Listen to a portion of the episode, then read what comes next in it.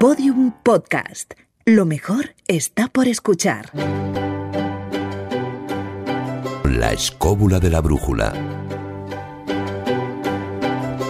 Podium Podcast.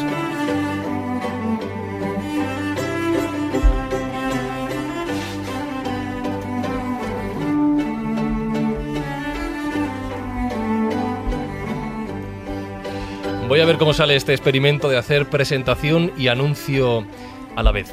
Carlos Canales, ¿qué tienes que hacer el próximo sábado 4 de mayo? Pues estar con vosotros. Bien, bien, bien, ha respondido bien. Eh, David, cuando dice Carlos estar con vosotros, ¿dónde vamos a estar exactamente? ¿En qué ciudad?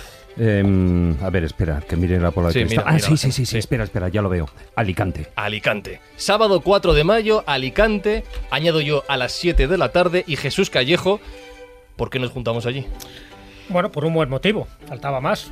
Hay una exposición única, internacional y sobre todo de un alto valor artístico que es Irán, la cuna de la civilización. Así que fíjate tú, qué buen motivo para reunirnos los escobuleros y hablar de Irán y por supuesto del imperio persa. Allí estaremos, en el Museo Arqueológico de Alicante, en el MARC, el sábado 4 de mayo desde las 7 de la tarde grabando un podcast de la escóbula de la brújula. Entrada libre hasta completar aforo, eso sí, os recomendamos que vayáis un ratito antes de las 7 para aseguraros que haya sitio y que haya buen sitio para vosotros. Ya lo sabéis, sábado 4 de mayo a las 7 en el MARC de Alicante. Aquí estamos todos reunidos. Carlos Canales, David Sentinella, Jesús Callejo ya saludados, Jimena Marcos de, Marcos de Llano en la producción, Juan Carlos Ingermó la técnica y un servidor, Fran y Zuzquiza, dispuestos a arrancar esta escóbula.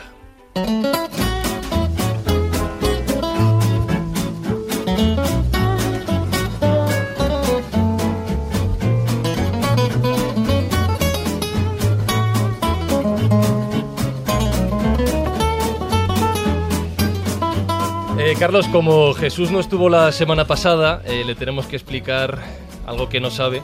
Explícaselo tú, que lo usas de, de primera mano, como lo comentaste el otro día. ¿Qué es Storytel? Pues Storytel es un, un sistema que incluso se permite, se puede tener por una app de cualquier smartphone conocido de cualquier marca, que permite acceder a audiolibros. Es decir, libros que son narrados en vez de leídos. Ujú. En cualquier móvil, en cualquier tablet, como dice Carlos. Tú te suscribes, Jesús, Pues, vete haciéndolo. Pues ahora mismo. Tarifa plana mensual, 40.000 libros a tu disposición, 40.000 audiolibros No sé si todos lo los. Perfecto para atascos, Por eh, ejemplo. metros, Metros. Carlos autobuses, habrá leído ya de viajes. esos 30.000, ¿no? Más Claro, o menos, pero sí, está bien. De esa manera. Oye, es leer. Has leer. dicho cosa importante. Es leer. Es leer. Tienes de historia, románticas novelas, thrillers, negocios, libros de, creci- de crecimiento personal, libros infantiles también. me has convencido. Yo me suscribo. Eh, cuando quieras, donde quieras. Storytel. Eh, eso sí, te digo una cosa. Tienes que entrar en una página web. Apunta. www.storytel.com barra escóbula. Storytel.com barra escóbula. Con S líquida y con Y. Storytel.com barra escóbula. ¿Por qué? Porque lo vas a poder probar gratis. Pero en lugar de probar los 14 días habituales, a los oyentes de la escóbula y a los escobuleros que estamos aquí, nos dan 30 días. ¿Vale? Storytel.com barra escóbula. ¿Has apuntado? Apuntado está y me imagino que algunos de los autores que hoy vamos a comentar estarán ahí en esos 40.000 títulos. Algo hay, algo hay. Ya lo verás. Luego, además lo vamos a poner a, le vamos a poner a prueba. A ver si es capaz bien. de. Storytel.com barra escóbula. Cuando la aventura y la cultura se hacen podcast. La escóbula de la brújula en Podium Podcast.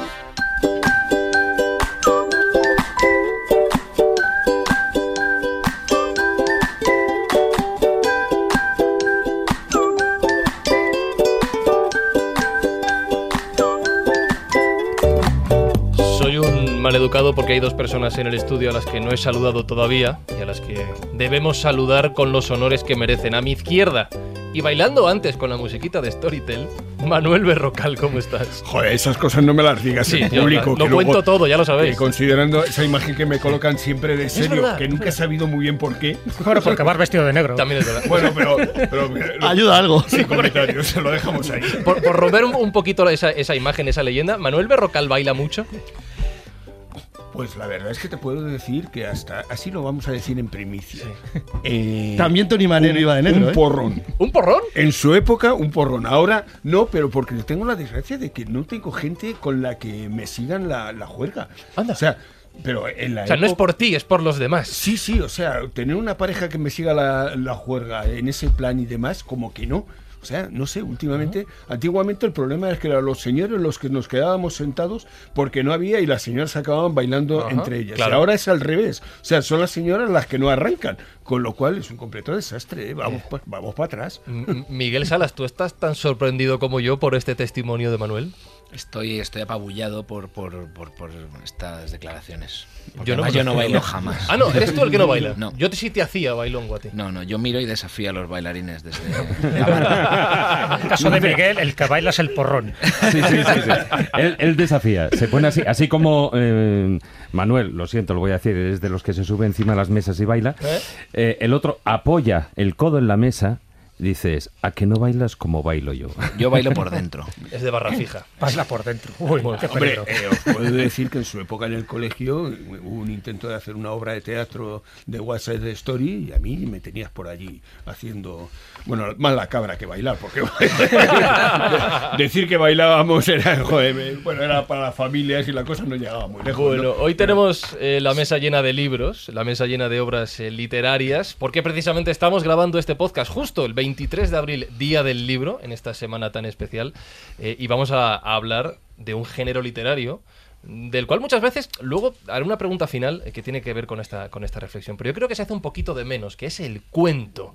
El cuento Jesús, y la primera pregunta te la hago a ti, eh, que muchas veces, como digo, hacemos de menos porque como muchas veces entendemos que es para niños, por mucha moraleja que haya, pues no lo tomamos muy en serio, ¿no? Sí, así es. Y sin embargo, la importancia que tiene el cuento no es de ahora, sino de siempre. Estamos hablando de los cuentos tradicionales, de los cuentos clásicos, tanto de Oriente como de Occidente. Los primeros cuentos, casi con total seguridad, vienen de Oriente y luego se van adaptando pues, a las creencias, a las culturas de cada lugar. En Europa eh, empiezan a aflorar de una forma increíble, ¿no?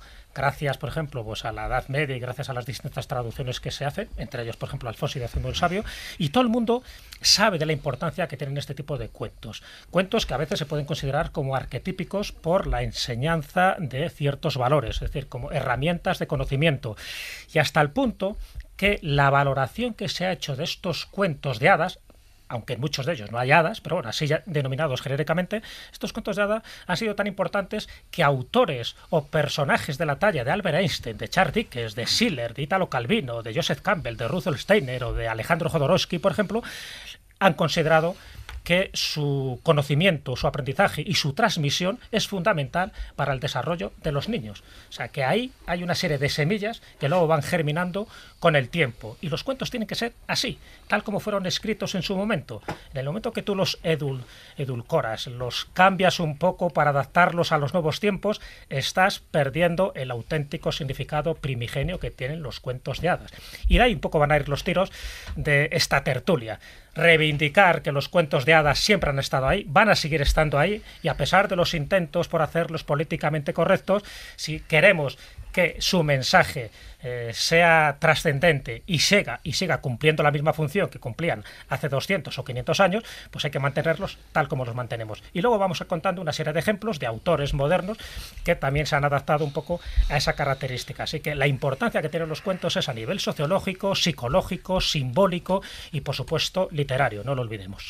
En este cuento de hoy de la escóbula, yo creo que podíamos poner por voz a David Santinella de, narrador, a um, Carlos Canales de Duende Travieso, Jesús Callejo yo creo que podría ser la voz de la experiencia, eh, a Manuel Berrocal le ha tocado el papel de bailongo, él. con el porrón. Miguel Salas con el porrón en la barra fija mirando. Ahí Y no sé qué papel darle a Juan Ignacio Cuesta, porque ha entrado en el estudio tremendamente serio Sigiloso. y me da miedo darle. ¿O ¿Qué papel te damos, Juan Ignacio? ¿Cómo estás? Yo soy el lobo feroz. Ha entrado con cara de comerse a alguien. Hombre, está mirando a ver quién es Caperucita. Al, al del autobús que me ha traído. ¿Qué te ha pasado, hijo Ignacio? ¿Qué ha pasado? ¿Qué ha ocurrido?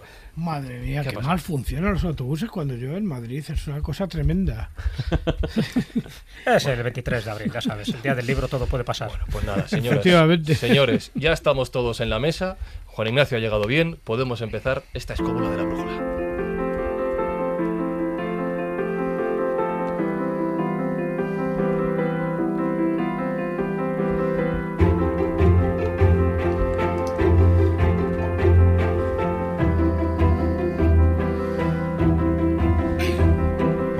Voy a hacer una pregunta con un poquito de maldad. Eh, hablabas, Jesús, de la importancia de los cuentos. Te preguntaba por cómo a veces se hacen de menos, porque, bueno, pues como están teóricamente escritos para niños, a veces los pasamos por encima. Pero en las últimas fechas, recuerdo que este podcast se está grabando un 23 de abril de 2019, ha habido cierta polémica con ciertos cuentos, con ciertos roles de personajes, eh, eminentemente femeninos. Y no sé si esto si la literalidad de los cuentos la podemos extrapolar para hacer estas interpretaciones o si hay que mirar más allá para sacar las conclusiones válidas. Siempre hay que mirar más allá. Con los cuentos pasa un poco como con la historia, ¿no? Eso que Juan Ignacio Cuesta dice, el presentismo. Dice, tú no puedes valorar con los datos de hoy, pues eh, las realidades del pasado y tal como se entendía el mundo y el universo. Eso está claro. Entonces, un cuento, ya digo, esos cuentos arquetípicos, universales, anónimos, de la tradición oral, hay que interpretarlos tal como fueron concebidos en su momento. Los cuentos aparentemente infantiles son muy simples, pero contienen unas claves que son fundamentales. Esas claves simbólicas son las que hay que aprender. Y cuando tú las quieres cambiar por unas cuestiones sexistas o por unas cuestiones, yo qué sé, de que hay mucha violencia en los cuentos de hadas, qué curioso, ¿no? Claro que los hay, y muchas veces se edulcora ese mensaje, sobre todo en las películas de Walt Disney, o que hay determinados comportamientos que parece que no son políticamente correctos tal como lo estamos viendo hoy. Es eso es gente eh, dentro de ese posmodernismo que no entiende precisamente el valor que tienen estos cuentos. Es verdad que cada cierto tiempo sale alguien, recuerdo una antigua ministra del gobierno Zapatero, que empezaba a decir eso, no, bueno, es que los cuentos siempre parece que las niñas, el papel femenino es un papel sumiso y no se dan cuenta de eso, de que los papeles que tiene tanto el niño como la niña, los eh, problemas que tienen que superar, los peligros, eh, las pruebas, los animales o los adversarios o las personas que se van en su deambular, porque en el fondo no deja de ser un viaje iniciático que hace el héroe, la heroína, es que forman parte de ese juego, forman parte de esa trascendencia que tienen los cuentos. Entonces, ignorar eso, intentar edulcorarlos al día de hoy, al siglo XXI, cuando llegue el siglo XXIII, pues nos daremos de bruces porque diremos, no se han enterado de nada. Pero a ver, aquí hay varios temas importantes. Esto va a poder ser una discusión gorda. Sí. El primer problema es que lo que dice Jesús, que es un planteamiento correcto, es inútil. Es decir, es inútil porque hay gente que está dispuesta a no creer en la realidad. Es decir, vamos a ver, cuando tú te alejas totalmente de manera intelectual de lo que es la verdad del mundo, de lo que es la realidad, de lo que ves delante de tus narices, y no experimentas ni lo quieres saber, porque ideológicamente has hecho un camino diferente que te lleva hacia una invención, en realidad tú no estás cambiando la realidad, estás cambiando tu realidad. Entonces tú puedes transformar tu realidad todo lo que quieras, te vas a estrellar, como dice Jesús, una y otra vez con la misma pared, porque no tiene solución. Pero eso no significa que te puedas suicidar, te puedes suicidar perfectamente. Y no sea la primera vez que una sociedad se suicida por idiota. Entonces, esto es un tema serio, ¿eh? lo digo de verdad. Es decir, tú no vas. Ellos, los que ahora mismo, y he visto el otro día a gente honrada que me parecía sensata, me parecía incluso inteligente el planteamiento, que defendía, por ejemplo, lo que acaba de atacar Jesús del cambio de los cuentos, cuando los leía, digo, bueno, este, esta persona, este, además eran curiosamente mayoritariamente hombres, no mujeres, decían, yo quiero educar a mis hijos en un mundo de igualdad, en un mundo donde esto no sean valores a defender. Decías, bueno, el planteamiento parece interesante. No, el planteamiento es una perfecta imbecilidad. El problema es que ni siquiera se dan cuenta de lo profundamente imbécil que es ese planteamiento. Porque lo que dice Jesús es lo correcto. Pero el que sea lo correcto no quiere decir que es lo que la gente vea. Tú puedes estar equivocado permanentemente sobre un aspecto y estrellarte y matarte con él. Eh, estaría de acuerdo con Jesús si no fuera por lo que digo al principio. Es inútil, no vamos a cambiar a este tipo de gente. Ya, pero es que la gente no quiere ver. eh, No quiere, no quiere, quiere no ver, quiere, no sencillamente. O sea, lo que estáis comentando y a lo largo del programa aparecerá, y Jesús lo ha dicho en muchas charlas que, que le hemos escuchado, eh, porque es un gran especialista en esta temática. eh, la historia está en que no deja de ser los cuentos, no dejan de ser como ha dicho, un viaje iniciático y un viaje de conocimiento. Nada es lo que parecen los cuentos. En- desde podemos ir y aparecerán desde em, yo que sé Bella y la Bestia, La Bella Durmiente, Pinocho, etcétera, etcétera. Nada es lo que parece. Todo está lleno de símbolos. Pero la sociedad de hoy en día no quiere ver esos símbolos. Se, se basan exclusivamente en, en lo, la, o La sea, literalidad cuento. Literalidad, exactamente. No si es una cuenta que chica. los cuentos conectan con la experiencia humana a nivel profundo. Es que está ahí. Hay una serie de elementos que posibilitan la transformación, lo que es la evolución, el desarrollo desarrollo, el crecimiento interior del ser humano, del hombre. ¿Y cómo? Pues empezando con los niños. Entonces, Claro. con los niños está claro, fíjate, os cuento una anécdota que es muy significativa. Perdona, Manuel, ahora te doy la palabra. sí, sí. Y es- además es una anécdota real. Yo intenté comprobar a ver si esta era auténtica porque está involucrado ni más ni menos que Albert Einstein. Entonces, bueno, hay un cuento de una tal señora Foss que luego escribió un libro contando ciertas experiencias, entre ellos pues una anécdota que le ocurrió con Albert Einstein. Él estaba dando una charla y cuando termina la charla se le acerca a Albert Einstein y le dice, a ver, eh, mi hijo necesita un estímulo y me gustaría que supiera más de matemáticas, de geometría y un poco más de experiencia. ¿Qué consejo le podría dar usted a mi hijo? Y Albert Einstein le dice que lea cuentos de hadas. Y la mujer, la señora Foss, se queda así un poco sorprendida y dice, bueno, pero después de leer cuentos de hadas, ¿qué consejo le daría? Que siga leyendo cuentos de hadas. Entonces, ese mensaje, esa anécdota es muy representativa y sobre todo viniendo de quien viene, de Albert Einstein. Para él los cuentos de hadas lo que él hizo fue incrementar su imaginación. Y no lo olvidemos, la imaginación es fundamental. Aprender a utilizar la imaginación. Por eso los cuentos, y eso es algo que se olvida, es mucho mejor contarlos que leerlos. Y es mucho mejor leerlos que verlos en una película. Porque cuando tú cuentas un cuento a un niño, a una niña, se está imaginando el escenario, se está imaginando los personajes, se está imaginando la situación y automáticamente toma partido por el héroe o la heroína. Y en ese momento, sin darse cuenta a nivel inconsciente, y esto Bruno Bettelheim lo sabe perfectamente en su libro y así lo desarrolla ¿no? en el psicoanálisis de los cuentos de hadas, automáticamente se va produciendo un cambio, una metamorfosis en ese niño donde poco a poco va germinando en el futuro una serie de elementos que ya ha aprendido de forma inconsciente cuando era pequeño. Por eso la importancia que tienen los cuentos, porque en el fondo es eso, es conectar con esa experiencia humana vital, trascendente que todo ser humano necesita. Pero Jesús, insisto, para eso tú quieres, tienes, necesita que tu sociedad crea en eso. Si tu sociedad no cree en eso, por muy inteligente que sea lo que estás diciendo y por muy lógico que sea el cuento, no tiene Pero sentido. cuando hablamos de sociedad siempre estamos hablando de una minoría. Porque lo que es, claro que es una Claro, minoría. que- la mayoría de la gente está de ínfima. acuerdo con estos Claro, planteamientos que estamos diciendo ínfima, nosotros. ínfima, es una minoría ínfima. Lo que a mí me llama la atención es por qué esa minoría ínfima se le da tanta cancha o incluso la posibilidad de dirigir, y lo digo de verdad, de dirigir ideológicamente a una mayoría del 98-99%. O sea, es que es así. Es decir, bueno, A ¿quién lo de mejor es en esto? porque vivimos en una sociedad que lo que nos enseña es Manuel. a que tenemos que, eh, que nos tienen que estar dirigiendo desde fuera. Manuel, los libros, la están, los libros están- en papel están de caída libre, menos los de los niños. Pero bueno, entendemos una La cosa. literatura infantil va muy bien. Yo hay, hay una cosa que, que primero creo que deberíamos determinar. O sea, cuando hablamos de los cuentos, estamos hablando de algo que no son cuentos infantiles, eran cuentos mucho más anteriores. Lo que pasa es que en el siglo XIX, esa cultura británica que, que ha ido destruyendo todo otro conocimiento existente en el resto de Europa, estableció que la fantasía era un error y que solamente podía ser aceptada en los niños. Total, que eso hizo que los cuentos infantiles fueran recluidos en las eh, habitaciones de los niños como un elemento despectivo. ¿Qué ocurrió? Que a partir de eso, claro, vamos a tener un Andersen, vamos a tener unos hermanos Green y luego posteriormente Disney y demás y tal, que han ido considerando siempre, edulcorando y estableciendo que esos cuentos debían ser para niños por base, con lo cual era una absoluta equivocación. Los cuentos es un mensaje para las personas. Entendamos, si ahora mismo, por ejemplo, tenemos que estar soportando el hecho de que la Bella y la Bestia es el síndrome de Estocolmo de la, de la Bella hacia la Bestia, ese señor que está diciendo eso, lo primero no tiene ni idea, perdón, de lo, faltado que el está, de lo que está hablando, porque claro, el mensaje de la Bella y la Bestia es que una persona, por muy animal que sea, si tiene una verdadera razón que le motive, puede convertirse en ser humano. No, vemos el otro lado, el lado que el cuento no nos quiere contar. Por eso, Manuel, vamos a Claro, hacer este programa. Claro, es que ese es el gran problema. Pero eso ha sido una equivocación creada realmente por todos esos autores, y digo tanto Andersen como los Green como demás, que han ido queriendo dulcificar una historia para que fuera realmente para niños. Entendamos, los niños no son tontos, se entienden perfectamente, Claro. y no hace falta dulcificarles las historias. Además, ellos van a saber cuál es eh, muchas veces más el mensaje que hay detrás de ese cuento que realmente lo que nosotros los adultos queremos. A mí me ha contado un niño que realmente detrás de la Cenicienta no es el problema de una tonta que está limpiando y demás esperando a que le salve su príncipe azul. Él me ha contado directamente que no, que es que el problema es que, claro, como mamá lo que quiere es que le solucione los problemas a su hija, pues por eso directamente tiene a la Cenicienta esclava.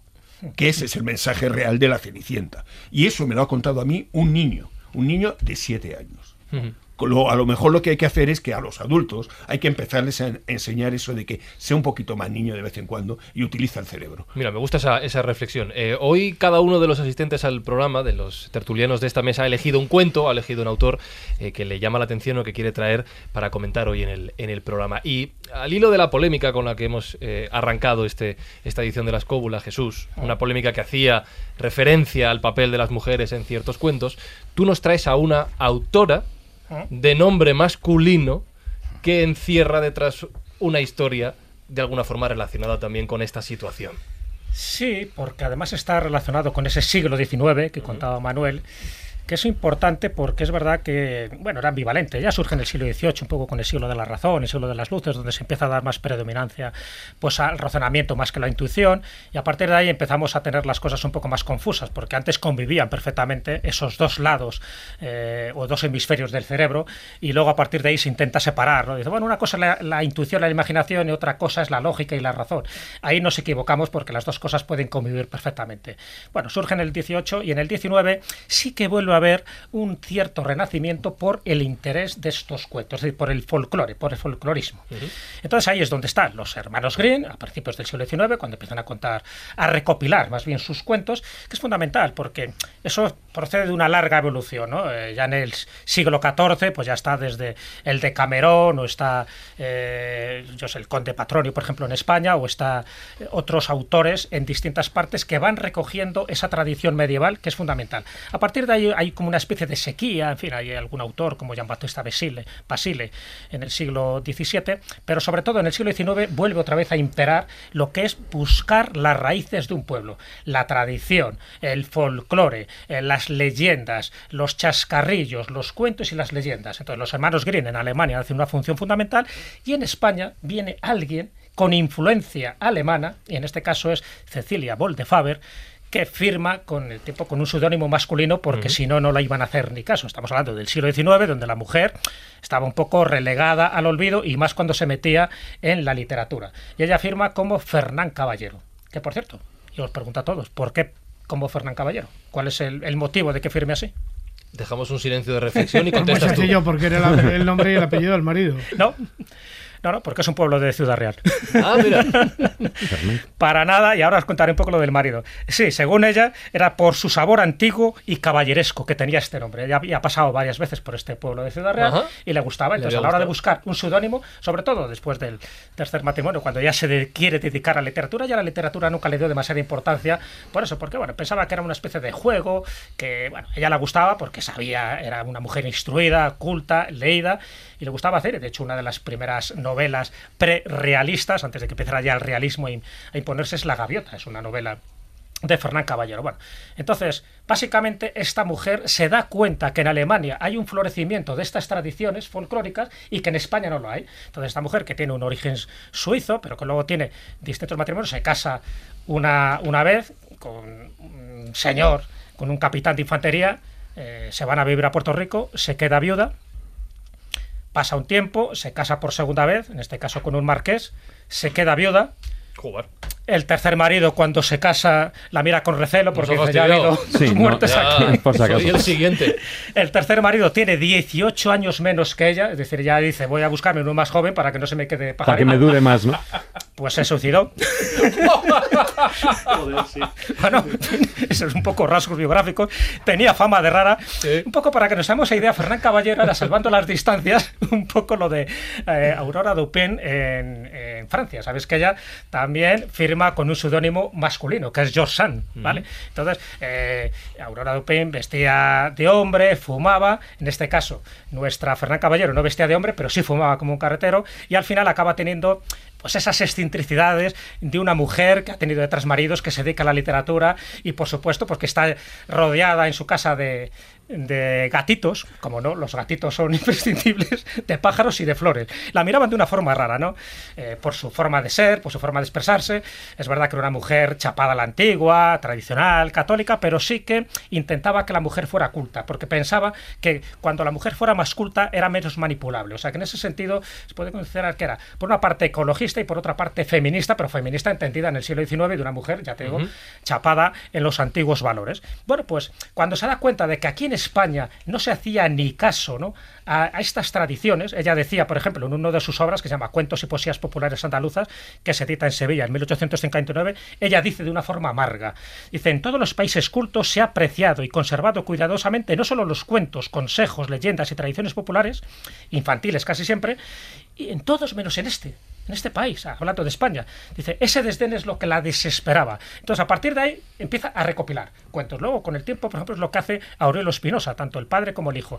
Pero Ferran Caballero lo hace a mediados del siglo XIX. Entonces, va recogiendo, va recogiendo chascarrillos, coplas, refranes, adivinanzas, va recogiendo muchísimas cosas y las va colocando en este tipo de libros, de recopilatorios, y por lo tanto se puede considerar a Ferran Caballero como la persona que vuelve a rehabilitar esos cuentos que estaban de la tradición oral, me refiero, que estaban totalmente deshilachados, bueno, ella lo recupera, lo reescribe, le da su estilo literario y empiezan a funcionar de una forma increíble, hasta el punto que muchos de los personajes que ella recogió, no inventó, sino que recogió, pues se han convertido un poco pues, en emblemáticos. ¿no? Estoy hablando, por ejemplo, del Carlanco o de Juan Cigarrón o del Zurrón que cantaba, que no deja de ser una representación del hombre del saco, ¿no? donde mete a una niña que tiene que ir cantando para ir recogiendo limosna en los distintos pueblos. Bueno, pues este tipo de cuentos los va recogiendo ella y por eso me parece que es muy representativo y traerlo un poco a colación a esta Ferran Caballero, que es muy poco conocida. Bueno, de hecho, en el libro que publiqué hace tiempo con Carlos Canales, ahí aparecen unos cuantos cuentos de Ferran Caballero, por ejemplo, La gallina duende y otros cuantos. Y ella hizo muchas adivinanzas, entonces como a mí me gusta que esto sea interactivo y os veo aquí que, que estáis aquí como asombrados un poco por la biografía libro, rocambolesca de. Ferran Caballero, una de las, de las adivinanzas que ella puso en alguno de estos libros que yo acabo de comentar es, por ejemplo, y a ver si la sabéis entre todos, dice, un platito de avellanas que de día se recoge y de noche se derrama. ¿Qué es? Esta es una adivinanza de Ferran Caballero. ¿Un platito de avellanas? Que de día se recoge y de noche se derrama. Nos estamos mirando todos como diciendo ni idea. Las estrellas. La primera, Mm. Sí, señor. cero patatero. Nada. La segunda, Ah, que hay más. siete pájaros en una azotea, Vaya cero. matando tres. ¿Cuántos quedan? Siete pájaros en una azotea. Ninguno matando porque se van volando. ¿Cuántos quedan? Ninguno. Ah. No, los tres que están muertos. Madre Dios. Bueno, y una última para que no se diga, ¿no? Para dejar el pabellón un poco alto, No, ¿no? no, no, no, no. No, tranquilo que lo vamos a dejar por los suelos. Un cántaro lleno de qué pesa menos? Un- De aire. De aire, claro. De agujeros. De agujeros. Esa es buena. Hombre, claro que buenas, de Ferran Caballero. bueno, eh, resumidas cuentas, he querido un poco traer y recoger un poco pues, el testimonio de esta mujer, una mujer que vive una larga vida, ¿no? Cecilia Boldefaber, vive hasta los 81 años, ni más ni menos, con ese toque excéntrico, con ese toque en el que no fue bien comprendida en su época, ni por los hombres ni por las mujeres, hasta que al final descubren que detrás de Fernán Caballero había toda una mujer que, que se adelantó un poco a las normas y sobre todo que puso en valor, y esto es importante, esos cuentos de la tradición oral. Lo recogió y dijo que esto era fundamental para entender la idiosincrasia de un pueblo, para entender nuestras raíces, que sin esto es muy difícil mirar adelante si no tenemos bien asentados un poco los fundamentos de lo que hemos sido y de lo que seguimos siendo. Entonces yo creo que Fernán Caballero, con la cantidad de novelas que hizo, con las historias que ella fraguó, eh, es más conocida ahora precisamente por esta recopilación de cuentos que por sus novelas, que por cierto la dieron por todos los sitios, por eso, porque los que eran muy progresistas la consideraban como muy carca y los que eran muy carcas la consideraban demasiado avanzada para su época. Uno de los cuentos, por ejemplo, que pusimos en este libro de duendes es el frailecillo, fra- el duendecillo fraile, perdón, donde cuenta, fíjate, algo que forma parte también de los hermanos Grimm, y es que son esos duendecillos que ayudan a tres hermanas panaderas y cuando se encuentran por la mañana ven que el pan ya está horneado, entonces en agradecimiento le quieren hacer unos hábitos nuevos porque espían y ven que es un duendecillo vestido de fraile. Le hacen unos hábitos nuevos y que es lo que ocurre siempre con estas tradiciones, que el fraile, en lugar de agradecer los hábitos nuevos, los hábitos que ya estaban totalmente roñosos y raídos y se marcha de allí eh, totalmente peripuesto porque dice que el frailecito con hábitos nuevos no quiere amasar ni ser pastelero. Ese tipo de tradición no son originales de Fernán Caballero ni de España, pero forman parte de ese núcleo primigenio de la tradición universal, que los hermanos Green recogieron en su momento, que Charles Perrault recogió a finales del siglo XVII y que Fernán Caballero, y luego siguieron la trayectoria muchísimos más folcloristas y personas que se patearon los pueblos recogiendo la información oral, y que hemos recogido, muchos de los que estamos en esta mesa, pues de distintas maneras en nuestros libros. Así que esa es un poco mi contribución a esta gran mujer, a Fernán Camallero, Cecilia Boldefaber, de origen suizo y por su forma de ser totalmente sevillana. Vivió mucho tiempo en dos hermanas y murió en Sevilla como una sevillana más y de hecho está enterrada en el Panteón de Hombres y Mujeres Ilustres en Sevilla. Miguel Salas, ¿tienes, ¿tienes un libro sobre la mesa? Tú también. Tengo un libro, tengo un libro sobre la mesa, bueno, dos, porque uno de ellos me lo ha regalado Jesús, que nos ha traído. Nos ha regalado uno ¿eh? Eh, hoy libro. era el día del libro y me Anda. parecía que hay que regalar un libro a mis queridos compañeros. Efectivamente, yo me quedo con el Diablo, el Diablo Cojuelo, Cojuelo. que es una maravilla. ¿eh? Cada uno habéis elegido el que habéis querido o el que os ha designado vuestra energía. Exactamente. Pues yo te- efectivamente tengo otro libro que es el Sí. que he traído yo, que es eh, un libro de, cuento de cuentos de hadas de un, autor esencial que es eh, George MacDonald, eh, de un, un escritor victoriano. eh, bueno, pues un personaje muy peculiar que a pesar de que es poco conocido en España, porque hay pocas ediciones de los libros, bueno, Ciruela en su momento publicó varias cosas y ahora mismo Atalanta tiene publicados los cuentos de hadas, una antología, y su maravilloso Fantastés, que es una novela excelente que hay que leer. Es, es un autor que tiene una inmensa influencia en una generación de escritores eh, muy importante, muy conocida hoy en día por las películas, pues como son eh, C.S. Lewis o, o Tolkien, T.S. Eliot, el poeta, en fin, todo ese grupo de los Inklings, ¿no? que se ha hecho muy famoso porque hacían una literatura aparentemente para niños que es mucho más compleja que una literatura eh, que entendemos hoy en día por literatura para niños, que es una cosa simplificada y, dul- y dulzona, pues precisamente a cosa de Disney y de todo lo que vino antes de Disney. ¿Cuánto ¿no? daño ha hecho Disney en este mundillo? ¿Cuánto- ¿Cuánta difusión ha dado? Regular ¿Cuánto tirando a daño? mucho. Vamos a Yo voy a decir lo contrario. Disney Bueno, no. A ver, a ver, Sí, no, no, a ver, yo no creo, yo creo que esa daño. pregunta la debería hacer al final del programa. Vale, ¿eh? El problema ha sido que ha habido mucha gente Sí. que no ha entendido los mensajes de Disney. Y si queréis, luego lo hablamos. Y Vamos con efectivamente, McDonald's. estoy con Manuel en que Disney tiene una serie de significados ocultos muy interesantes, pero es verdad que por otra parte eh, es fruto, no es culpa de Disney, es fruto de, de- de toda una línea de pensamiento, pues el materialismo... Es el- de el- su época. Claro, de su época, pero es el materialismo que viene de viene de, de la, de la ilustración malentendida, de la ilustración empobrecida, de la ilustración más, más cartesiana, ¿no? Más de la separación del, del cuerpo y el espíritu, del, del objeto y el sujeto y de todas estas cosas que han producido eh, mucho bien material al mundo, pero han empobrecido espiritualmente nuestras vidas de manera terrorífica. Y toda esa tradición eh, eh, ya duele desde un primer momento, es decir, ya dentro de la ilustración y, y un poquito después, entre los románticos, la primera generación de románticos, que es gente que vive en su adolescencia y en su primera juventud la Revolución Francesa, es decir, que están ahí, ahí con los ilustrados, eh, ya hay una rebelión fuerte contra este concepto materialista de la vida, es decir, esta idea de que la razón es el único instrumento eh, de, de- de la existencia humana, ¿no? Cuando hay muchos más y depende de lo que se aplique uno, debe utilizar uno u otro.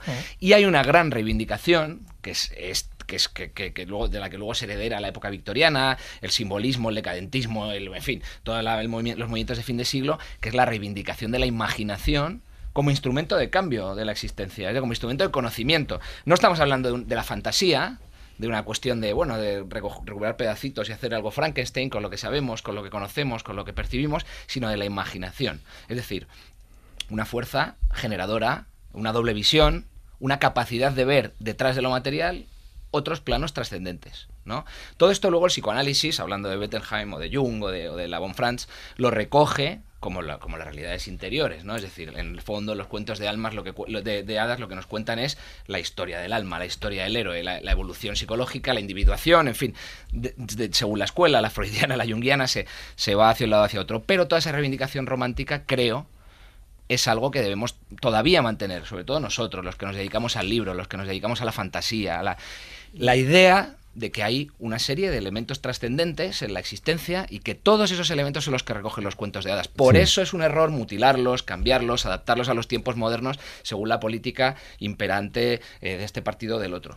Y Fraser es uno de esos grandes bates, es un escocés, su bisabuelo, y él lo contaba con mucho orgullo, eh, eh, fue gaitero en la batalla en la batalla que perdieron los jacobitas contra los ingleses. De Culloden. Eh, eh, efectivamente, de Culloden. Y eh, era, un, era un hombre, pues como Yeats o como antes que el Blake, en la tradición inglesa, anglosajona, muy en contacto con esa realidad trascendente que hay detrás de eh, la famosa la cita de Blake, ¿no? Dice, donde tú ves el sol, yo lo que veo es una gran masa de ángeles cantándole al creador, ¿no? Esa capacidad de conectar con lo material y con lo espiritual que hay detrás. Esa que, idea Miguel, de que la naturaleza tiene alma. Tú sabes perfectamente que toda la ruptura con el pasado y la tradición consiste en la muerte en nuestra propia cultura. O sea, es la eliminación de Absolutamente, culturas. absolutamente. Entonces, actualmente, y a mí eso me preocupa, me- no, tengo, no tengo hijos, con lo cual en cierto modo puedo decir, "Ah, me da igual, pero, pero sinceramente es un tema que me preocupa muchísimo por el futuro de las generaciones Sí, sí, nuevas, que la destrucción de la memoria es una cosa que está siendo claramente provocada. Forma parte de la destrucción de nuestra sociedad, como la podríamos insistir ahora, que ahí entraría la familia, otras muchísimas más cosas, tradiciones, las costumbres. Es decir, pero es que ese es el aniquilamiento completo de nuestra Absoluta- memoria. Es la creación de naciones y pueblos sin identidad. Y un día contaba, y mira, eh, lo digo para los que se sientan a sí mismos progresistas, lo digo entre comillas.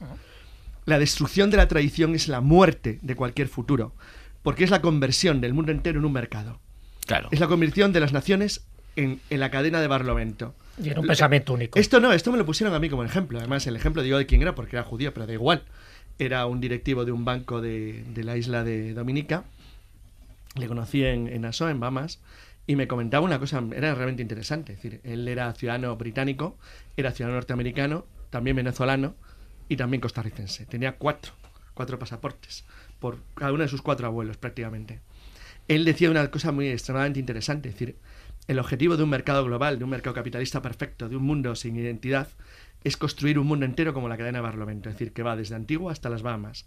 Naciones en Bahamas hay hindúes, hay católicos, hay protestantes, hay musulmanes. Viven en una aparente armonía, dirigidos por una élite claramente inglesa, que porras, que curiosamente no ejerce el gobierno como tal, porque es un lugar democrático donde el gobierno lo eligen entre la gente de allí, pero el poder económico todo el mundo sabe quién lo tiene. Los mismos que fueron los dueños del archipiélago y los mismos que siguen siendo los dueños de la economía y de los negocios. Pero es el lugar perfecto para dominar, porque no hay cultura, no hay identidad, no hay tradición, Claro, no hay no hay historia, no hay nada, Claro. no hay raíces. Son países supermercado. Es como tener el Carrefour convertido en nación.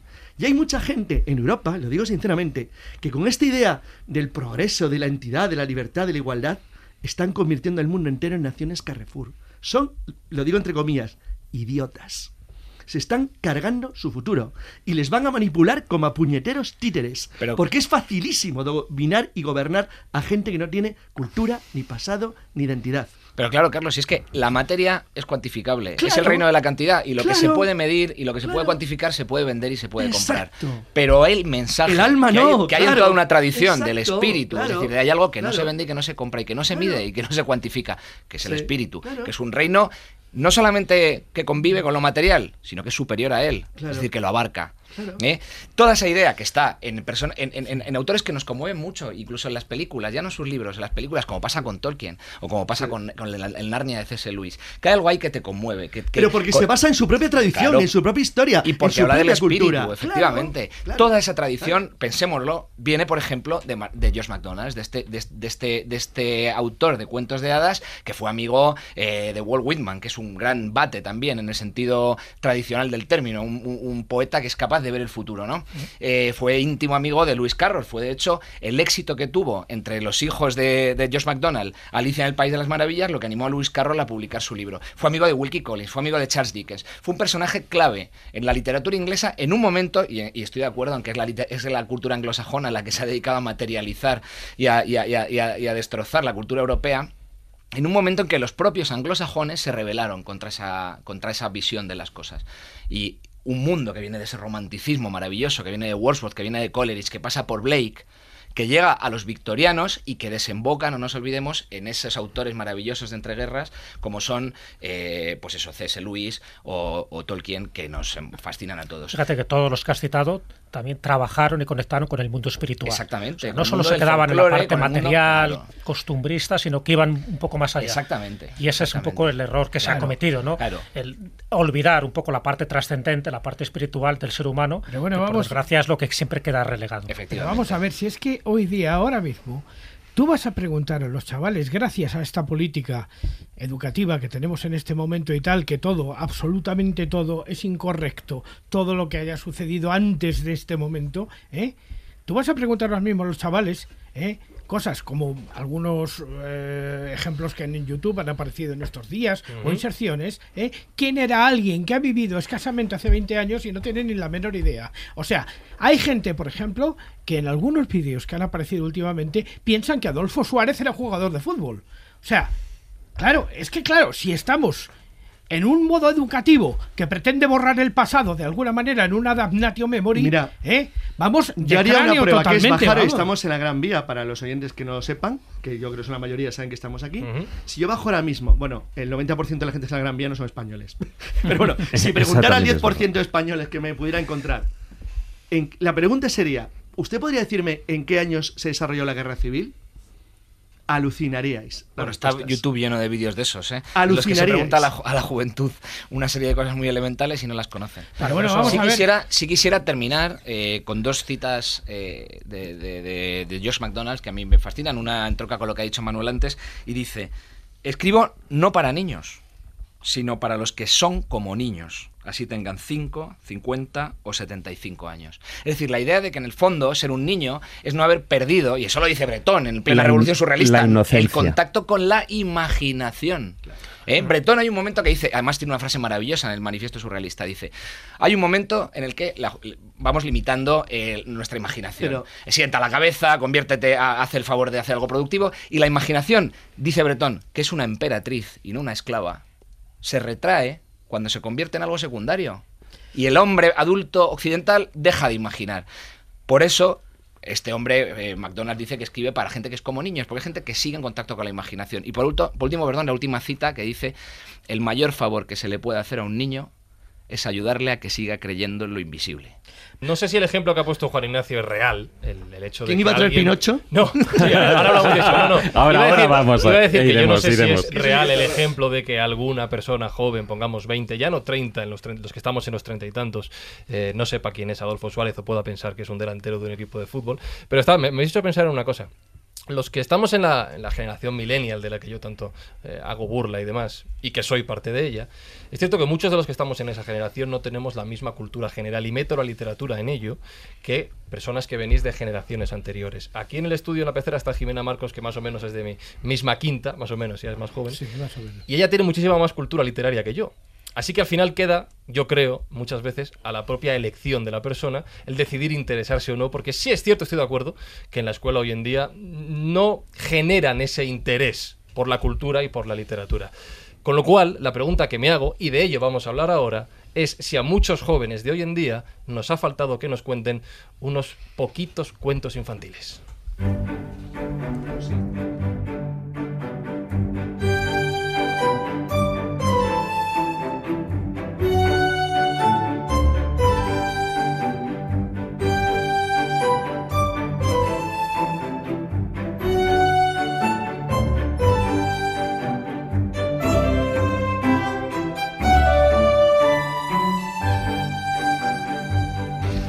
A ver, David, si bajamos un poquito el, el nivel de tensión, porque la conversación se ha ido por... Bueno, ¿sabes lo que pasa? Que, altos, sí. en definitiva, no se deja de estar dando vueltas sobre el mismo eje, sobre un palo. Y la historia que yo voy a contar viene a ser la representación de gran parte de las cosas que se han ido hablando, porque se han dado muchas pinceladas y en la historia que yo voy a contar, bueno, que voy a tratar, no lo voy a contar. La conocemos. Eh, la conocemos todos. Eh, se trata, si yo te digo historias de un títere, ¿te sonaría? No. No. Pero si te hablo de las aventuras de Pinocho, ahí posiblemente Hombre, ya sí. he, he visto la peli. Ahí sí, claro. Todos hemos visto peli y Vuelve otra vez Ah, a esa no vale, esa esa no no. vale, esa no vale. Que por cierto, Ay. que quede claro que aunque hayas visto la película no te has enterado de nada porque no Vaya, tiene nada que ver con el libro. Es completamente Es que la de diferente. Disney no tiene nada que ver. Y ahí la historia. Entonces, eh, gran parte de las cosas que hemos estado hablando aparecen, eh, como decíamos al principio, em, todo esto no deja de ser símbolos. Como decía Jesús, dentro de todos los cuentos, de todas estas historias, están repletas de simbología. Entonces, nada es lo que aparentemente representa o lo que aparentemente es. Y veremos ahora cuando mm, os voy a ayudar a, todos los escobuleros, a los que estamos escuchando el programa, a los que estamos aquí, a ir desgranando algunas de las pequeñas cosas que aparecen en la historia en ese cuento bonito eh, de aventuras que es Pinocho y todo lo que se esconde detrás, toda la simbología que ni tan solo eh, hasta cuando leemos el libro no nos damos cuenta, pero que está ahí. Ese es el, el verdadero conocimiento que está oculto detrás de, todas, de todos los hechos, de cada personaje y de las aventuras, porque todo tiene un porqué. Bueno, el, yo antes decía historias de un títere. Historias de un títere es el título real eh, que le puso Carlo Lorenzini. Carlo Lorenzini, un italiano, eh, periodista, bueno, pues que por devenires de, de la vida, pues acabó escribiendo entre diferentes historias, acabó es- escribiendo estas historias de un títere para un periódico, el primer periódico que había para niños en Florencia, si no recuerdo mal. Y eh, entonces él iba contando, bueno, pues esas historias episódicas eh, que aparecían en el, en el periódico. Algunas veces, bueno, pues él, eh, la verdad es que no era muy constante y a veces escribía, pues eh, se le olvidaba o escribía un párrafo o en otras ocasiones escribía como varias hojas, con lo cual tenían que irlo partiendo. Y de ahí venía todo el tema episódico. Pero lo que ocurre es que esas historias de un títere, él empezó a escribirlas ya no como Carlo Lorenzini, sino como Carlo Goyoni, Goyodi, perdón, Golodi, Golodi. Golodi. Colodi. que es el, el- el nombre por el que más se le ha conocido, ¿no? Esas historias, bueno, eh, eh, fueron escritas a partir de, si no recuerdo mal, a partir de 1882. eh, con lo cual seguimos en ese siglo XIX del que se estaba haciendo referencia. Y como digo, bueno, él además, curiosamente, él eh, empieza a escribir estas historias por una cuestión económica, básicamente, porque necesita el dinero. Ahí, eh, bueno, hay diferentes factores, pero yo todas las, eh, todas las fuentes que he ido consultando me dan que Collodi era, de hecho, era masón. Era masón. Era un iniciado, era masón y eh, digo porque hay gente que, que eso, bueno, en algunos lo, lo intentan negar y eso se ve a lo largo de toda la construcción de la historia. Hay que decir que en esas, en ese eh, viaje iniciático, en esas historias de un títere que luego posteriormente ya se le puso eh, el nombre de las aventuras de Pinocho, em, no tiene nada que ver con la película de Disney, eh, salvo en algunos personajes y en algunas aventuras que se han ido maquillando cambiando el final. De hecho, eh, Codoli, él escribió dos finales para Pinocho. En uno de ellos, el primero, eh, él fallece. O sea, Pinocho muere. eh, pero bueno, pues parecía como que era un final eh, con un con un Poquito comercial, quizá. no, no, ya no solo poco comercial, con una gran enseñanza. Y porque el arrepentimiento, además, uno de, de esos, eh, de esos detalles que aparecen, de esos eh, mensajes eh, fundamentales que aparecen a lo largo de la obra, pues no funcionaba lo suficiente y entonces, bueno, pues eh, deciden como, bueno, darle ese otro final, ¿no? Eso. Pero fíjate, como digo, es un, no deja de ser un viaje iniciático de, de lo que podría ser del alma humana, un viaje iniciático hacia a través del conocimiento y como digo está lleno de simbolismo. Primero, em, Pinocho no aparece del barro, pero sí aparece de un pedazo de madera. Su constructor es Gepeto. Gepeto, que no en vano también era carpintero y aparece de Gepeto y de el toque divino que le da el hada, el hada azul, que fijaros, cada uno de ellos que uno actúan como padre y madre, Gepeto como padre, el hada como madre no, y cada uno, bueno, Gepeto con, con sus limitaciones humanas, con el amor de padre humano, y eh, el hada con esas, todas esas posibilidades mágicas, incluso divinas, que es el que le otorga, de hecho, la vida como mm, para más Henry, como es un pedazo de madera, algo inerte, entonces, ¿qué le hace falta? Bueno, pues le hace falta un alma, una conciencia, y le adhiere a Pepe Grillo, a Pepito Grillo, De manera que siempre va con él y es el que en muchas ocasiones, bueno, pues eh, eso lo que hablamos nosotros de el ángel bueno, el ángel malo, el Sí, que el ángel de la guarda. en el fondo ángel es de la guarda en del ángel de la definitiva, guarda. exactamente. Tenemos, dicen, cuando naces en tu hombro derecho el ángel de la guarda, en tu hombro izquierdo al diablillo que te va tentando. Y Pepito Grillo es el que te dice, cuidado, cuidado por dónde vas. ¿no? Y, y hoy en día ha quedado así eh, esa Sí, representación ¿no? del ángel. El, el que tienta se llama Stromboli.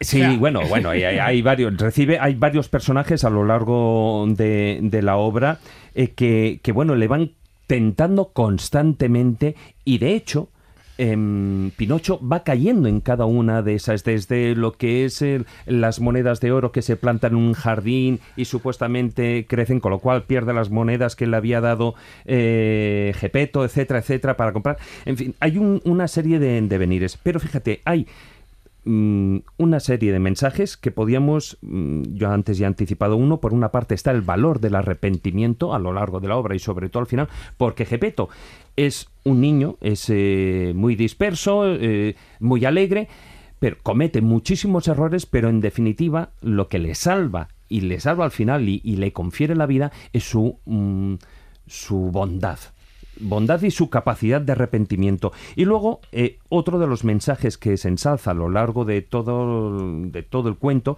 es que se ensalzan esas virtudes del esfuerzo, de la honestidad, del trabajo. Pero bueno, em, lo que hacen es, las aventuras forman parte, las aventuras que va haciendo, que va viviendo Pinocho, forman parte de ese viaje iniciático eh, que, que es con esa que empiezan con esa libertad descubierta, ese libre albedrío que es cuando eh, le abre la puerta a Pinocho para que vaya el niño al colegio. Y de repente él se ve frente al mundo. Algo que parece, puede parecer muy normal, a partir de ahí él tiene el libre albedrío para tomar las decisiones, muchas de ellas a lo largo Incorrectas. incorrectas, Claro, porque incorrectas, que un- forman parte de ese de ap- aprendizaje. Exactamente, forman parte Va, va cometiendo errores en el momento que él tiene conciencia de sí mismo, en el momento que le insufla un alma a través de- del hada azul, él es consciente de sí mismo y aprende desde cero. No tiene ni idea de lo que es el mundo y a partir de ahí va cometiendo distintos errores hasta llegar a un episodio que me imagino que, que mencionarás, que es cuando llega a la isla de los placeres, ¿no? donde se lo dan prácticamente todo. Claro, la isla de los juegos o de los placeres, eh, que, que, bueno, en, en- en, eh, cuando se ha querido suavizar, se ha puesto la isla de los juegos, en realidad es la isla del placer, Claro. que es porque, mm, como digo, es un viaje iniciático para todos, no es solo destinado a los niños. Para los niños lo ponen como la, juega- la isla de los, de los juguetes. Para todos nosotros y para los adultos no deja de ser la isla del placer, es decir, el placer fácil, efímero, pero constante, que el que para qué me voy a mover aquí si aquí tengo todo lo que quiero, etcétera, etcétera. Es decir, el bueno, pues el obtener satisfacción y dinero sin hacer nada, básicamente. Y en esa isla es cuando, eh, bueno, a él empiezan a crecer, según el cuento que todos conoceremos, pues le empiezan a crecer las orejas de burro, que es otro simbolismo, es decir, estás haciendo el burro, te estás convirtiendo realmente en un burro, eh, el rabo, eh, o sea, lo que es la cola, etcétera, y a partir de ahí, bueno, ya es cuando un nuevo arrepentimiento dentro de esas muchas historias que él va teniendo, porque son en realidad son 36 capítulos los que escribió Collodi y eh, bueno, pues cada uno con aventuras diferentes que como decimos forman parte de ese viaje iniciático. Y en ese momento, cuando él toma conciencia de que le están creciendo las orejas y, y, eh, y la cola, entonces es cuando se arrepiente y con la ayuda de Pepito Grillo consiguen escapar de la isla, ¿no? Y se entera eh, nos hemos saltado muchos de las de, de los por, es que o si no es muy largo no Claro. pero sí que el final es fundamental y es a donde quiero ir no ahí es cuando vuelve a casa se entera que Gepeto eh, ha ido a buscarle y fijaros Gepeto em, no solo es que eh, digamos, nosotros como individuos en representa- representados en ese momento como en la figura de Pinocho, vayamos a buscar, tengamos ese viaje iniciático, sino que Gepeto, igual que el Hada, que son los que constantemente son los creadores, también buscan a Pinocho. Y en ese viaje que Gepeto hace buscando a Pinocho es cuando pues aca- eh, acaba en el mar, eh, en, en el, en la tripa, bueno, de un... De, una en- ballena. En, Una realidad, ballena, sí. bueno, una ballena en la película, pero en realidad no es una ballena, es un tiburón. Adiós. Es un tiburón. Eh, a ver, lo que es en el relato auténtico, porque eh, fijaros en, en Es el- más creíble la ballena. Sí, Eso es más tiburón. Estaba pensando que si Gepeto acabara en la, bar- en la barriga de un tiburón, En el fondo es Mal destino para la historia de Jonás Sí. y la ballena. Sí, Claro. exactamente. Es la historia bíblica que aparece allí en Mateo, en, en ese pasaje, que es el cuando Jonás pasa tres días y tres noches dentro, dentro del estómago del animal. Y eso, además, y ahí es uno de los puntos que se nota el- el- la mano de Colodi, que es el interior de la ballena lo que representa es esa cámara iniciática, esa cámara de reflexiones que utilizan los masones cuando se inicia a un, nuevo aprendiz, ¿no? Entonces, él allí, eh, lo que dentro de la ballena, lo que cuando él encuentra a Gepeto, hay un momento de, de alegría, pero claro, se dan cuenta de que están dentro y él tiene, eh, cuando está con la vela encendida dentro del estómago de la ballena, él tiene toda esa reflexión. Esa reflexión que supone lo que es la muerte mística, lo que se conoce como la muerte mística. Y esa muerte mística es la misma, es igual que pasa, por ejemplo, le pasa a Blancanieves, es la misma que le pasa a la Bella Durmiente, etcétera, etcétera, ¿no? Y esa muerte mística que digo, que es cuando se dan cuenta de lo que han estado haciendo y que son conscientes de que ha muerto ese yo antiguo.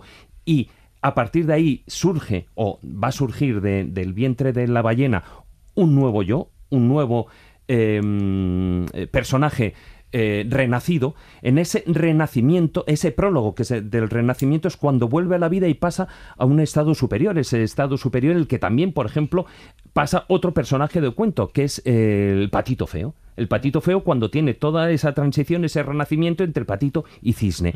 Y luego ya cuando sale al, al mar, Fijaros que ahí hay otro, otro simbolismo. El agua del mar, esa, la inmersión en las aguas donde hay corriente, no deja de ser un elemento purificador, igual que sucede con el bautismo. Con lo cual, fijaros que durante todo este viaje iniciático, la- el personaje de, de Pinocho mm, podríamos ser cualquiera de nosotros. Es decir, está representado, da igual que sea Pinocho, que sea un muñeco, que sea una muñeca, que sea un hombre mayor o una mujer mayor. Da igual. Es un individuo que surfe, Ese es el que mensaje. está Claro, en el claro, camino exacto. iniciático del A conocimiento. veces me pregunto, David, cuando leo estos cuentos y cuando releo muchísimos de esa tradición eh, primigenia, si, y sobre todo en estos que tienen nombres y apellidos, ¿no? Desde Alicia en el País de las Maravillas hasta Peter Pan o, eh, o este de Carlo Collodi. Si él era consciente de todos estos elementos simbólicos que tú acabas de citar. Porque esto me recuerda un poco como un cuadro, ¿no? Que tú lo ves, lo interpretas y el pintor se queda así. "Coño, Pues no había yo pensado que tenía. No, sí, entendamos que sí. Vamos a Siendo masón es posible que... Entendamos que, por ejemplo, una, la nueva versión de Pinocho, directamente la de Disney, claro, Disney se pasó la vida jugando La con buena. la masonería. No llegó a ser cual, nunca masón, nunca pero llegó, sí se pero siempre no estuvo fue- no con ellos, con lo cual acabó jugando Lo cual era con raro los mismos. ¿eh? conceptos. ¿Eh? Que siendo americano era raro, siendo americano dinero y poderoso, que no De todas maneras, Que era algo muy común. ¿te Él no entró en Collodi era un masón latino Claro. ¿eh? y del, del sur de Europa Liberado. que siempre, que quiero decir, es que la masonería inglesa y americana siempre es un, es un, Eh, es es un club de. De todas maneras, Que hacen hospitales, no es tiene- importante este planteamiento porque, claro, hemos estado hablando de eso, del proceso iniciático de una persona y que llega a esa liberación personal de él. Pero, claro, entendamos que todos los cuentos hay que entender ese simbolismo, porque cuando decimos que la Cenicienta, Blancanieves y demás se va con el príncipe, estamos hablando, no es que sea esa imagen que ahora queremos vender de la tonta que la tiene que salvar el príncipe para llevársela a su casa. Claro. No, no, el símbolo es el conseguir hacer lo que ella quiere. Entendamos, porque el príncipe siempre ha sido el símbolo del que hacía lo que él consideraba que era lo mejor para sí mismo. En ese momento, claro, Blancanieves, Cenicienta y demás consiguen romper con todos esos problemas personales, generalmente de mujer, que han tenido por ser propia de una cultura y consiguen hacer eso que ellas van buscando, que es conseguir hacer lo que ellas consideran importante para ellas mismas. Y sin embargo, hoy, cuando queremos cambiar la historia, precisamente lo que entendemos es lo que Lo no contrario. deberíamos. Lo contrario. De todas maneras, si el materialismo les ha colado un gol a los cuentos tradicionales, es la idea de que todos tienen una moraleja. Un cuento tradicional es un instrumento eh, inspirado, es un instrumento que viene de la sabiduría ancestral, es un instrumento que Y tiene que- muchos niveles de lectura y en Claro. los que siempre hay una muerte del ego y una resurrección a una realidad Un nuevo yo. espiritual superior. No nos Y engañemos. siempre tenía- No es que es que Caperucita dice que no te y fíes de los extraños, hombre, no me seas prosaico, ¿no? Entendamos también Cuidado. una cosa, y hay un elemento- importante. Por favor, y uno es- a la vez, uno. Entendamos una cosa, es que en la moralina de los cuentos Claro. se empieza a meter a partir del siglo XIX. Claro, 18. No, No, no, no, que- dieciocho. no, no, Generalmente- no, se empieza ya con o sea- Perrol. En 1697 ya Perrol en sus cuentos aparece una Empieza- moraleja. Ya la moraleja. Y pero eso es una visión claramente para, ca- para romper esa tradición anterior, para establecer lo que hay que enseñar a los Claro, niños. pero si la culpa de todo esto es de Descartes. Claro. Es el que la lió parda. Que tiró al niño con el agua. ¿eh? Tiró el agua por el váter y se le fue el niño. Bueno, También en el- estaba en la bañera y ya está. En el caso concreto los de, de Pinocho, me queda claro, David, que me tengo que volver a ver la peli primero para acordarme de todo y luego leerme el cuento. Pero fíjate, es que comparar. la película la conocida, porque ha Vale. habido varias adaptaciones. No, la de Disney. La de Disney. La buena. pero, bueno, lo- yo no sé si es la buena Sí, o no, ¿eh? sí. porque luego hay otras, eh, Pinocho 3000 No, no, y no, otras también de de- Pinocho No, no, no, 3000, no, que está muy bien. 3D y no, y no, bueno, no, y también hay alguna porno, o sea, ya puesto Ah. A ver, Dios, a ver, a ver, la versión de Disney, que es la versión de 1940, no deja de ser una adaptación libre, muy libre. Muy libre porque, primero, por supuesto, está omitiendo muchos de esos, mm, de esos eh, episodios, de esas aventuras que eh, sirven con un mensaje iniciático muy profundo, eh, se las pasa por el forro, evidentemente porque también tiene una duración. Normalmente las películas, y más en esa época, las películas infantiles andan de entre 80 y Sí, 90 80, minutos. 90 minutos. Eh, Dumbo, por ejemplo, la Dumbo, la tradicional, no la de ahora, La eh, no llega ni a 70 minutos, por ejemplo, ¿no? Entonces, estamos hablando de, mm, de, de que, bueno, evidentemente tenía que ser una adaptación libre, pero sí es cierto que está muy bien. Aún así, eh, hasta, fíjate, hasta la que se ha convertido luego en, en ciencia ficción, el que no deja de ser Pinocho un robot eh, futurista y tal cual, también tiene sus mensajes. ¿eh? Inteligencia artificial. Pero, exactamente. Eh, lo- pero lo que iba a preguntar es que tengo que revisar más cuentos y Carlos quería hablar de uno de ellos. No tiene película, Sí, sí la yo, tiene. pero no de Disney. No, de Disney. Eh, claro, entonces ya no es buena. Eh, al resto no me importa. Pero el flautista de Amelín, que relato que sí que he leído, eh, pero sí que quiero ver cómo le das la vuelta a la tortilla No, si y, no me, quería- y me arrancas un poquito más de infancia. Nah, si no quería, no quería. No, en este caso no se trata de intentar buscar las explicaciones racionales de lo que ocurrió. Bueno, el- brevísimamente, no creo que haya nadie por ahí todavía suelto que no sepa de qué va la historia, pero si las moscas, en 1284, en un pueblo de Alemania, de lo que es la Alemania occidental actual, eh, hay una extraña plaga de ratas. Y eh, bueno, la plaga de ratas está consumiendo al pueblo porque es imposible vivir allí. Y se presenta un extraño, un extraño extranjero, un hombre que va vestido con colorines de una manera muy llamativa, que es alto, es elegante, es muy educado, les, se los rápidamente convence a los pobres del pueblo, les dice que él tiene un poder capaz de liberarles de, bueno, de la plaga que están sufriendo y las enfermedades que iba aparejado el tener el pueblo invadido de ratas. El caso es que, bueno, el pueblo, bueno, pues se reúne una especie de consejo abierto que llamaríamos muy democrático y deciden entre todos ellos decirle que pide, que pide a cambio de librar al pueblo de la, de la extraña plaga de ratas que, que le acosa. Y él dice que no, que lo único que quiere es una recompensa, una recompensa económica, pide un dinero, o sea, hay una, un- un- claramente una petición económica. El- los lugareños del pueblo, bien está la, la relación beneficio-precio, deciden que si les libran las ratas puede merecer la pena y llega a un acuerdo en el cual se comprometen a pagar la cantidad que pide si les libera de las ratas. El extraño de repente coge, saca una flauta y empieza a tocar una extrañísima melodía muy sugerente y muy rara y todo el pueblo ve como de repente todas las ratas se empiezan a agrupar y le van siguiendo. Entonces él parte del pueblo tocando la extraña melodía con todas las ratas detrás hasta que llega al río Besser donde todas mueren ahogadas. Librado el pueblo de la, de la plaga inmensa de ratas, pues el extranjero simplemente se dirige a ellos y dice que bueno, que, le paguen, que ha hecho su trabajo de manera eficaz y, y práctica y que quiere cobrar. Y le dicen que no hay tu tía. que ya te pagaré. Tengo que decir que me está gustando mucho Carlos Canales de Cuentacuentos. el, el sistema, el sistema clásico de bueno, ya te pagaremos, ven por aquí otro día, firma aquí un, un recibo de que todo bien. tal. no ha cambiado tanto las Exacto. cosas. ¿eh? Era en España, ¿no? Era en Alemania, es increíble cómo ha cambiado Alemania. Hombre, te lo ponemos a 30, 60, 90. Exacto, Eso 30, es. 60, 90, lo clásico. Bueno, Hombre, sí, hay un que- dicho que dice, a música apagada no, no hay buen sonido, ¿no? Efectivamente, el caso es que el tío se va amargado ahí eh, como patán, eh, enfadado del pueblo. vuelve- Ña, ña, ña, ña, ese me ha gustado. Lo interpreta y todo. Empieza a mascar una venganza y decide volver. Decide volver y aprovechando que un día que es un santo patrón de la villa están todos en la iglesia, coge el flautista, saca su flauta, vuelve a tocar la estrella melodía, pero no vienen ratas. vienen los 130 niños del pueblo, a los que se lleva tocando la estrella melodía como hipnotizados a una gruta en las montañas donde nunca volvieron jamás. Bueno, no voy a contar toda la historia que hay detrás, que Jesús y yo le hemos tocado muchas veces, de lo que las razones históricas que podrían estar detrás de la extraña historia, porque Sí, eso hay- aquí Hay un fundamento histórico, más Sí. o menos, ¿no? En esa cruzada Sí. de los niños de 1212. Esa es una A- posibilidad, la emigración de los de los sajones a Transilvania, bueno, podrían ser varias historias, pero yo no voy a entrar ahí, voy a entrar en lo que es la moraleja del cuento.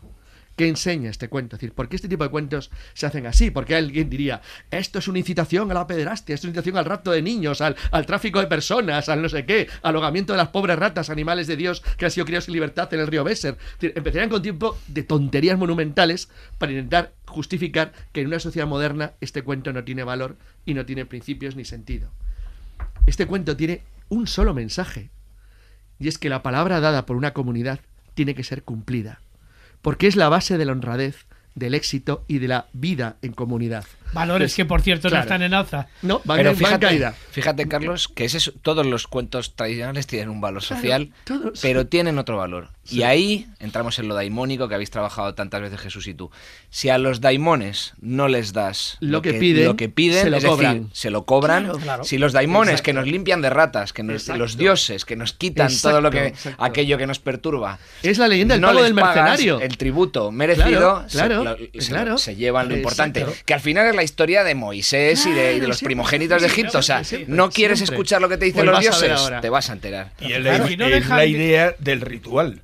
Claro. si tú no Claro. pagas lo que de- has dicho en el ritual, Pero el- perdona, el, si es que dios eso- te común- va a no, no, no, retirar no. su Esta visión, esta visión Pero esto tan tiene- materialista a mí me pasa, por ejemplo, con Taiwán, que tengo un gran vínculo, como ya sabéis, cuando me dicen, es que qué primitivos los taiwaneses que llevan a los templos comida porque se creen que los dioses comes, comen. Los pero no dioses seáis comen. zotes, pero seáis imbéciles. Es un Claro. tributo a los dioses Claro. y es un tributo simbólico. Y luego Claro. se lo comen los monjes y lo que hay ahí es un ofrecimiento Pero- a los pero hay dioses. algo más. Igual que se ha hecho siempre. Igual que el incienso, igual lo que sea. Pero que aquí hay algo más, eso algo hay otro elemento fundamental, que es el pacto. Aquí hay un acuerdo. claro. Esto no es una imposición daimónica, aquí hay un acuerdo. ¿Cuánto vale hacer esto? ¿Vale tanto? ¿Lo- ¿Estáis de acuerdo? Sí. ¿Lo firmáis? Sí. Pues entonces. Cumplir. Fijaros Claro, eso demuestra, por ejemplo, el detalle de cuando los, los, eh, celtas empiezan a escribir. ¿Por qué? Porque los romanos les tomaban siempre pelo. Y entonces necesitaron crear contratos escritos pues para que no les quitaran las cosas. O sea, es Sí. cua- entre los celtas que la palabra llegaba incluso a ser Al después máximo, de la muerte, sí, que quede claro. Porque claro, entre los celtas una de las costumbres que se dice que existía es que si tú le pedías a alguien un caballo o una vaca, te lo prestaba. Y si no te le, le devolvías en una vida, se lo tendrías que devolver, devolver en la siguiente.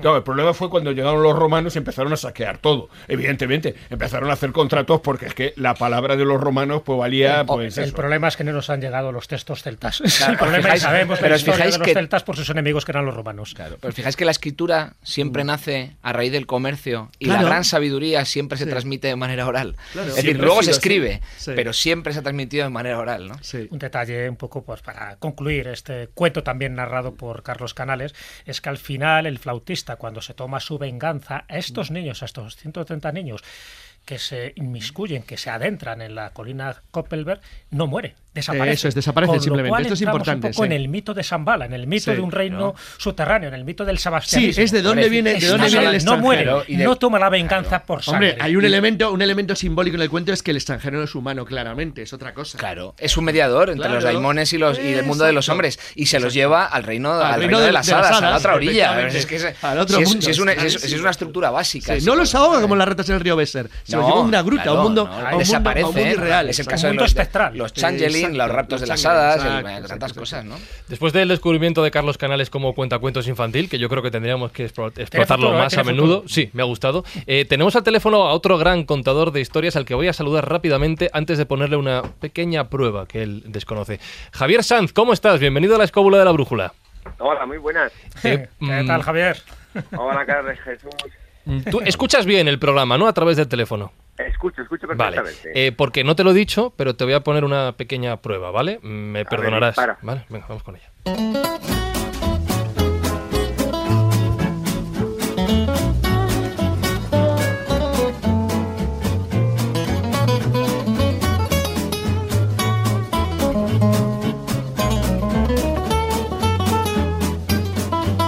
El reto es muy sencillo, Javier. Vas a escuchar un corte de audio con una narración y me tienes que decir a ver si identificas a qué obra pertenece lo que vamos a escuchar, ¿de acuerdo?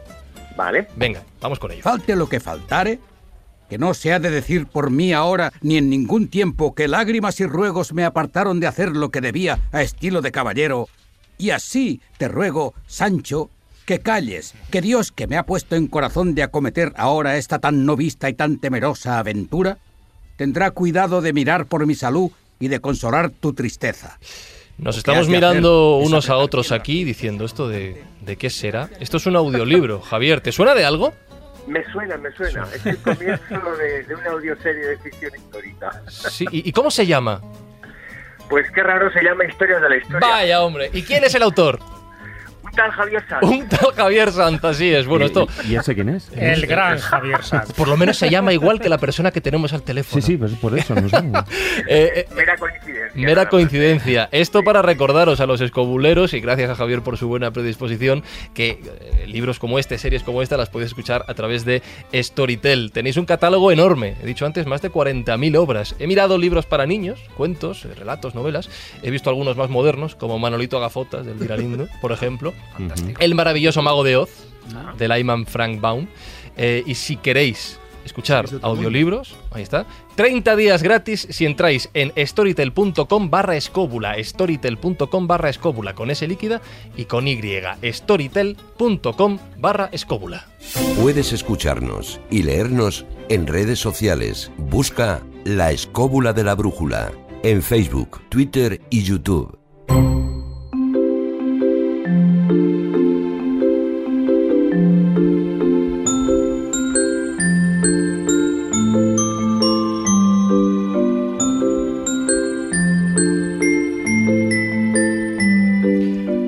Javier Sanz le podéis leer, por ejemplo, en Historias de la Historia, en su página web, lo buscáis en Google, le podéis escuchar, como hemos visto, podéis leer sus obras. Y ya ha demostrado Jesús que por lo menos de sus creaciones sabe. ¿De literatura también? Sabe y sabe mucho. Él lo ha dicho más de una vez en alguna entrevista. Él no es periodista, pero ya quisieran muchos periodistas transmitir como transmite él. Él no es historiador, pero ya quisieran muchos historiadores acercarse a la historia con esa pasión y con esa profusión ¿no? de datos y sobre todo porque lo hace ameno. Yo he tenido el honor de ser el prologuista de uno de sus libros donde precisamente recoge estas circunstancias históricas que de otra forma mucha gente le parecería como, en fin, como muy sombría y sin embargo él la hace luminosa. ¿Por qué? Porque le pone sentido del humor.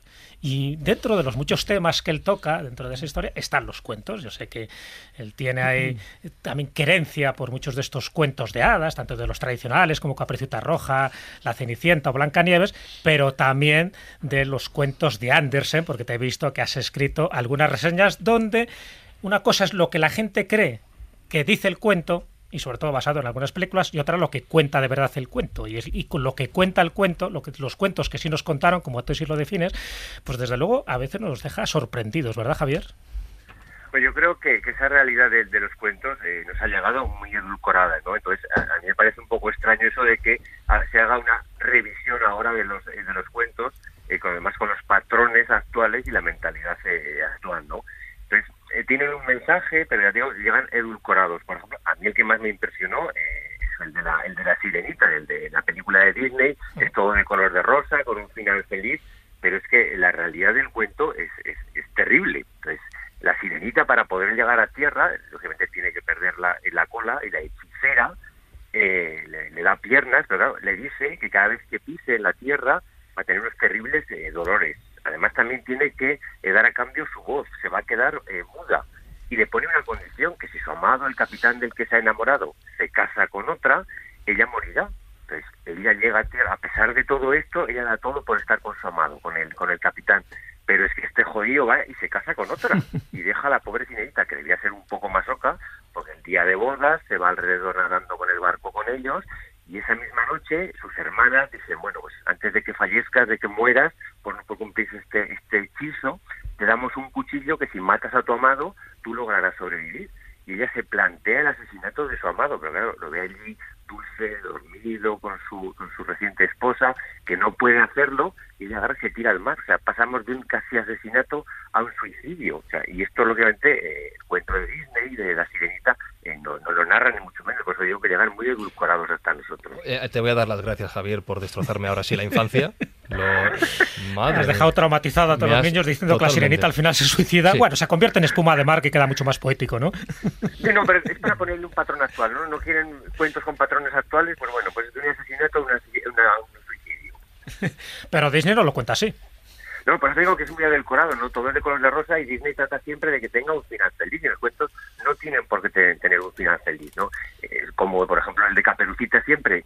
A mí la, la- la verdad es que, claro, una vez cuando escuchaba estos cuentos de niño, el mensaje que te llegaba no era ese, ¿no? Era ese final feliz de que los malos siempre pueden con los buenos, pero es que lo que esconde Caperucita detrás es un mensaje, una, una moraleja que tiene un, un poco un, un componente sexual, ¿no? Es eh, esa, esa caperucita que se adentra en el bosque, es adolescente, eh, su madre, ese papel de madre le advierte que cuidado con el lobo, que puede ser ese primer amor que la quiere, digamos, devorar, entre comillas, el, el, el papel del, del cazador, que es el de su padre, que la protege, y además todo esto lo envuelves con un- una capa de color de roja, de rojo, perdón, de un toque de, de pasión, ¿no? Tiene un mensaje subliminal. Me, ha gustado lo que has dicho eh, respecto a la sirenita y a otros cuentos, que es que no todos los cuentos tienen por qué tener un final feliz. Y eso yo creo que es una de las mejores enseñanzas que seguramente a los niños no nos han dado y no se les da hoy en día, eh, que se pueden aprender de cara pues a lo que es la vida real. No todo acaba bien y hay que aceptar esa Es frustración. que el ejemplo que ha puesto Javier es perfecto. Caperucita Roja, en la versión de Perrol, acaba devorada por el lobo. Y punto. Mm, y punto. luego te mete Eso, una y moraleja. punto, y punto. extra- y punto. No hay cazador. Es los hermanos Green los que hacen que venga, pues eso, un leñador o un cazador que le abre la barriga y que sale cantando, fíjate, siempre salen cantando. La, la, la, la, la, Después de esa experiencia traumática Salgo que ha la tenido barriguita. Caperucita y la abuela. Al medio deshecha con jugos gástricos de lobo. sí. La parte Esto es una versión, una versión gore. Hombre, bueno, hombre, que, que- ahí que es una ahí. salida iniciática, hombre. la versión canales. La parte sádica de los cuentos de hada no la podemos obviar, pero eso se da en Pulgarcito, se da en Hansel y Gretel. Esa parte sádica, violenta, bueno, en Barba Azul ya ni te cuento, ¿no? Los raudales de sangre que salen por ahí. Pero es que Andersen, un poco por volver a Andersen, ¿no? Como autor relativamente moderno del siglo XIX, donde, bueno, le da su estilo, ¿no? Donde ya no recoge eh, cuentos y los reescribe, sino que se los inventa. Muchos de los cuentos de la Andersen cerillera es terrible. Es que termina Es fatal. terrible. Y por ejemplo, eh, la pequeña cerillera. Es terrible, es que es un No cuento sé, terrible. pon- encógenos el alma, Es. Javier. ¿De qué va es este la cuento? peque- La pequeña cerillera, cerillera no hay que darle vueltas, o sea, es terrible directamente. Primero en la época, esa época de luz, de color, de ilusión, de, de Navidad, ¿no? Parece todo. Y ella, la pobre, está vendiendo esas, esas cerillas y el cuento al final es que la gente cree eh, que ella ha muerto, nadie le compraba cerillas, ella lo que hacía, pensaba la gente, que encender esas cerillas simplemente pues para calentarse, para poder vender alguna de ellas y aparece congelada, muerta por hipotermia. Entonces es terrible, pero es que realmente ella lo que hace es imaginarse cada cerilla que las, de las que enciende, se imagina algo. Fíjate, esa terrible eh, noche de, de, de Nochevieja, estando en la calle, eh, muerta de, frío, ella se imagina, pues primero eh, una, un hogar, ese calor del hogar, luego a su abuelita, ella ve una estrella fugaz y su abuelita le cuenta que cuando ve una estrella fugaz alguien morirá, realmente la que muere es ella, pero al final le dice, llévame contigo abuelita, un sitio mejor donde estar aquí, fuera lejos de, de lo que le rodea. Esto en medio de la Navidad, o sea, es terrible el cuento, sin edulcorar y edulcorado, como lo cuentes es terrible.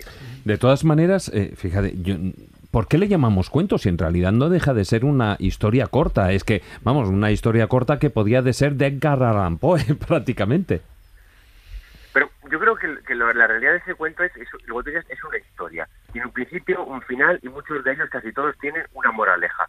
Y es más fácil en una pequeña historia con esa moraleja concentrada que no meter un largo relato que perdería ese, ese mensaje que se quiere transmitir. ¿no?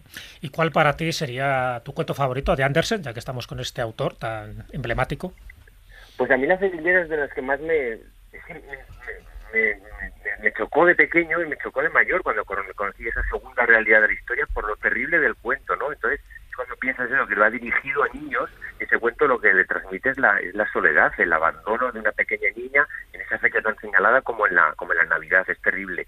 Pero, por ejemplo, también, eh, a la Cenicienta, que a mí también era de los que, no sé, pues parece que no tiene final, o sea, tiene final feliz incluso, pero es que a lo largo de la historia, eh, Cenicienta, lo típico cuando las hermanastras se prueban el zapato, que no hay forma de meterles el zapato, pues eso creo que no tiene que tener mucho, muy terrible, ¿no? Pero la realidad del cuento es que una de las hermanas eh, le sobresale el dedo gordo, porque es imposible meterle de aquel, le dice a la madre, oye, pues córtate el dedo que cuando seas princesa no te va a hacer falta. Y se corta el dedo. Y las palomas son las que le dicen al príncipe, ojo, que te están engañado que ese zapato no le, no le entra. Se lo prueba a otra hermana y no cabe por el talón. Igualmente se corta el talón para meterse el zapato. Las palomas le vuelven a avisar, pero es que cuando se casa ya eh, Cenicienta con el príncipe, las palomas atacan a las hermanastras y las dejan ciegas. Entonces, aunque tenga su final feliz también, la historia, el transcurso de la historia es, es, terrible. Bueno, pero te has dado cuenta, Javier, que en general todos estos cuentos que tienen este final, y además es un final de los hermanos Grimm, que se encargaron de edulcorar, pero hay veces que cuando no se puede eh, quitar ese final hay que incluirlo, pero se incluye además por una función terapéutica. Eh, los finales en ese, en ese momento, cuando se escriben los cuentos, tanto de la tradición oral anónima como ya escrita por autores conocidos, no puede ser ambivalente. O sea, los buenos tienen que ganar siempre a los malos. O sea, ahí queda claro quién son los malos, puede ser el ogro, la madrastra, el que sea. Y al final tiene que recibir un castigo ejemplar. Tiene que terminar de una forma muy traumática para que el niño tenga la sensación de que al final el bien tiene que imperar sobre el mal. Entonces eso se hace de una forma deliberada, con más o menos datos truculentos, morbosos, todo lo que tú quieras. Entonces es una de las enseñanzas que quedan reflejadas en este tipo de cuentos y así lo, lo recoge, por ejemplo, Bruno Bettelheim o, o Bonfranc y muchos de los que han analizado simbólicamente y psicológicamente este tipo de cuentos. Yo no está de acuerdo en que el final siempre tiene que ser decisivo y donde quede la virtud imperando sobre la maldad o sobre los vicios. Sí, así es. El bien tiene que prevalecer sobre, eh, sobre el mal. Pero, por ejemplo, eh, eh, un cuento también puede transmitir la realidad de una época, de un momento cuando se cuando se escribió. Por eso no hay que juzgarlo con nuestra con nuestra mentalidad. Claro. por ejemplo, en Hansel y Gretel es una realidad de aquel momento, que llegado un momento de miseria y de, y de hambruna, los padres eh, abandonan a los hijos en, en los bosques. Y Hay esa al- es una realidad del, del momento. Hay algo peor. En la época de Hans y Gretel, que es una reconstrucción moderna de un cuento del siglo XVII, es de los pocos que no tiene una, un, un pasado muy antiguo. Es un cuento básicamente de la Guerra de los 30 años, donde hubo casos de canibalismo en Alemania. Donde Claro, la gente se exacto. comía literalmente por proteínas a los niños. Pero era lo que ocurría, o sea, Mm. transmite la realidad de, de- de ese momento, ¿no? Entonces, incluso la madrastra le dice al padre, le, le- ¿quieres que nos muramos de hambre los cuatro? Pues ya puedes empezar a cortar madera para los ataúdes. O sea, y es, pero es que es la realidad de ese momento. Ahí también quiere transmitir un poco que los niños eh, se supieron valer por ellos mismos, se espabilaron, ¿no? por decir de una forma, supieron sacarse las castañas del fuego ellos mismos para librarse de la, de la, de la bruja, aunque fuese asándola en un horno, vamos.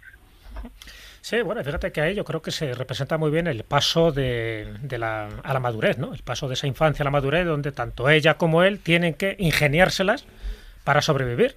Porque la bruja lo que quiere es comérselos, literalmente. Y tanto ella como él idean una serie de, de- de argumentos y de argucias para que al final la que es asada sea la bruja y se cometa ese brujicidio. Entonces, en el fondo son eso, ¿no? Elementos, pruebas que tú tienes que superar para al final triunfar. Lo que pasa que aquí, claro, los padres leñadores eh, que abandonan a los niños y además les abandonan por dos veces, quedan mal parados. Ahí sí que hay que reflejar un poco en la época de abandono de niños, donde el infanticidio era más o menos habitual y donde, bueno, había que eliminar un poco esa parte más, más oscura y por eso el final sí que se deja abierto. Es decir, los niños salen triunfantes y la, y la bruja muere, pero no se dice mucho de qué ha pasado con esos padres que se han portado tan mal con los hijos. Bueno, sí, yo la versión que tengo... En una de las que- versiones sí, se comenta. Ah, que regresan a casa y, y la madrastra, que es la que le ha obligado al padre a abandonarlos, ha muerto y viven felices, ¿no? Tiene también otra versión de, de ese final, de ese final feliz. A mí lo que me... Eh, perdón que vuelvo a esto del tema de, de revisar los cuentos con nuestra mentalidad, porque lamentablemente es, es- es lo que está ocurriendo. Yo siempre, además se hace por, por el tema de que, que reproducen patrones sexistas. Eh, yo siempre digo que, puestos a revisar con ojo crítico y sobre todo a comulgar con, ruedas de, molino, los hombres eh, también tendríamos que sentirnos ofendidos con esas historias, eh, por ejemplo, de San Jorge, de, eh, del caballero, eh, de la princesa, del dragón. Pues claro, estos caballeros de los cuentos, de estos cuentos de, de hadas, tenían la valentía por castigo. su heroicidad se presuponía de antemano, eran justos, eran idealistas, y además una planta envidiable. Claro, si eso los comparas con nosotros hoy en día, eh, salimos mal parados. Eso también es injusto, ¿no? Bueno, buena interpretación, la verdad que sí. Al final, en este tipo de cuentos depende cómo los enfoques, salen mal parados él y ella, ¿no? por lo que tú decías, porque se presuponen una serie de virtudes o de requisitos que tiene que tener ella o él, pero es lo que decía también antes David Sentinella, es decir, en la mayoría de estos cuentos no es nada lo que parece. Es decir, hay que hacer una lectura un poco más trascendente y sobre todo desde ese punto de vista más simbólico, hasta el punto de que evidentemente muchos de estos cuentos, incluido Pulgarcito, por ejemplo, pues lo que te está reflejando ni más ni menos es ese camino iniciático de, la, de cómo tienes que pasar de una serie de elementos totalmente contrarios a, tu devenir, porque casi todos son para que tú mueras y al final acabas salvándote. Por no hablar de ese tipo de interpretaciones entre el, el ánima y el ánimo, es decir, entre la parte positiva y negativa, y que al final ese matrimonio edulcorado, donde al final se casa con la princesa o con el príncipe, no deja de ser pues un poco la superación de los opuestos. Pero bueno, no vamos a entrar en ese tipo de detalles mucho más sesudos y mucho más profundos. Pero el hecho es que todos los elementos que están en este tipo de cuentos obedecen a un tienen un propósito, y hay que saber interpretarlos así, si no al final no nos enteramos de la misa a la media. Eh, Javier, como relator de historias, eh, te voy a hacer una pregunta a la que hemos hecho alusión al principio del programa. Se ha hecho eh, referencia a la falta del trabajo de la imaginación de los niños como producto de la carencia de relatos en su, en su día a día, porque, bueno, entre otras cosas, cada vez vamos más rápido y muchos padres tienen muy poco tiempo para contar cuentos a, a sus niños, desde bien pequeños, ya no digamos para que los niños se aficionen a leer. Seguramente hay muchos escobuleros que nos estén escuchando y que en algún caso extremo, nunca le hayan contado un cuento a su hijo o a su hija. Así que te pregunto, ¿por qué deberíamos mantener, por qué deberíamos en muchos casos recuperar esta tradición? ¿Qué es lo que abandonamos, qué es lo que dejamos de transmitir a nuestros pequeños si no les contamos cuentos día tras día? Además, eh, los cuentos no tienen por qué ser los cuentos populares. A mí, de pequeño, más que cuentos populares, me contaban historias eh, que ocurrían en el pueblo. Siempre, obviamente, historias también edulcoradas, eh, un poco de imaginación, pero sobre realidades que ocurrían en el día a día en el, en el pueblo. Y tengo que decirte que yo sigo manteniendo la fe en los niños. Y te voy a decir por qué. Eh, hace cosa de un mes o así he sido jurado de un premio de relatos y cuentos infantiles uh -huh. y la, imagen, la imaginación de los niños sigue intacta. Escriben de sus mascotas, eh, de monos parlanchiles, de parlanchines. Un tema muy recurrente, es curioso, los unicornios. Escriben de hadas, pero también escriben y tienen esos cuentos un mensaje, tienen un mensaje detrás eh, de amistad, de superación, incluso de, igualdad entre niños y niñas, eh, de igualdad entre niños de diferentes razas. Así que yo creo que hay que seguir manteniendo eh, la fe, porque yo he tenido pues, la prueba hace, hace dos días. Eh, la conclusión que yo saqué es eso, que es que siguen manteniendo la imaginación pesar de, de, de todos esos cuentos, que los puedan juzgar como quieran, los hemos criado con esos cuentos populares y los niños que siguen criando esos cuentos manteniendo intacta la imaginación, que yo creo que es lo importante.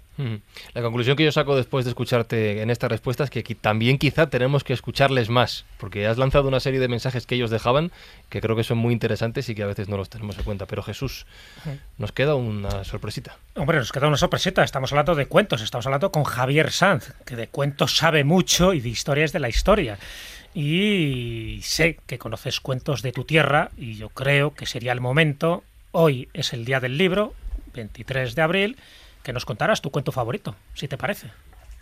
Pues es un cuento, Jesús, escrito, eh, es un poco visceral, reivindicativo, y lo he escrito eh, para vosotros. Muy bien, perfecto. Érase una vez exclusiva. un pequeño, en exclusiva, exacto, un pequeño pueblo del reino de ayer y hoy que se llamaba Teruel. Los turolenses eran gente sencilla, eh, humilde, solidaria, que a pesar de lo poco que tenían, eran felices. Los pueblos que los rodeaban, ricos y poderosos, envidiaban esa alegría y felicidad que ellos no tenían. Y pensando que lo proporcionaba algo que allí se criaba, durante años estuvieron robándoles la tierra, los recursos naturales. Se llevaron a los turolenses más relevantes para que trabajasen para ellos. Y nada de nada. Como no podían soportar que en aquel miserable lugar reinase la alegría y la felicidad, decidieron invadirlos y borrarlos del mapa. Los turolenses se defendieron con uñas y dientes, pero sus palos y horcas nada pudieron hacer contra los drones que bombardeaban su ciudad. Los poderosos ocuparon Teruel, interrogaron y torturaron a sus gentes, y nada de nada. En una pequeña casa del centro vivía Víctor, un niño de 15 años, con sus padres y sus tres hermanos. En el patio habían construido un cobertizo en el que Víctor pasaba horas y horas junto a sus palomas, una de las grandes aficiones de los niños y de muchos mayores.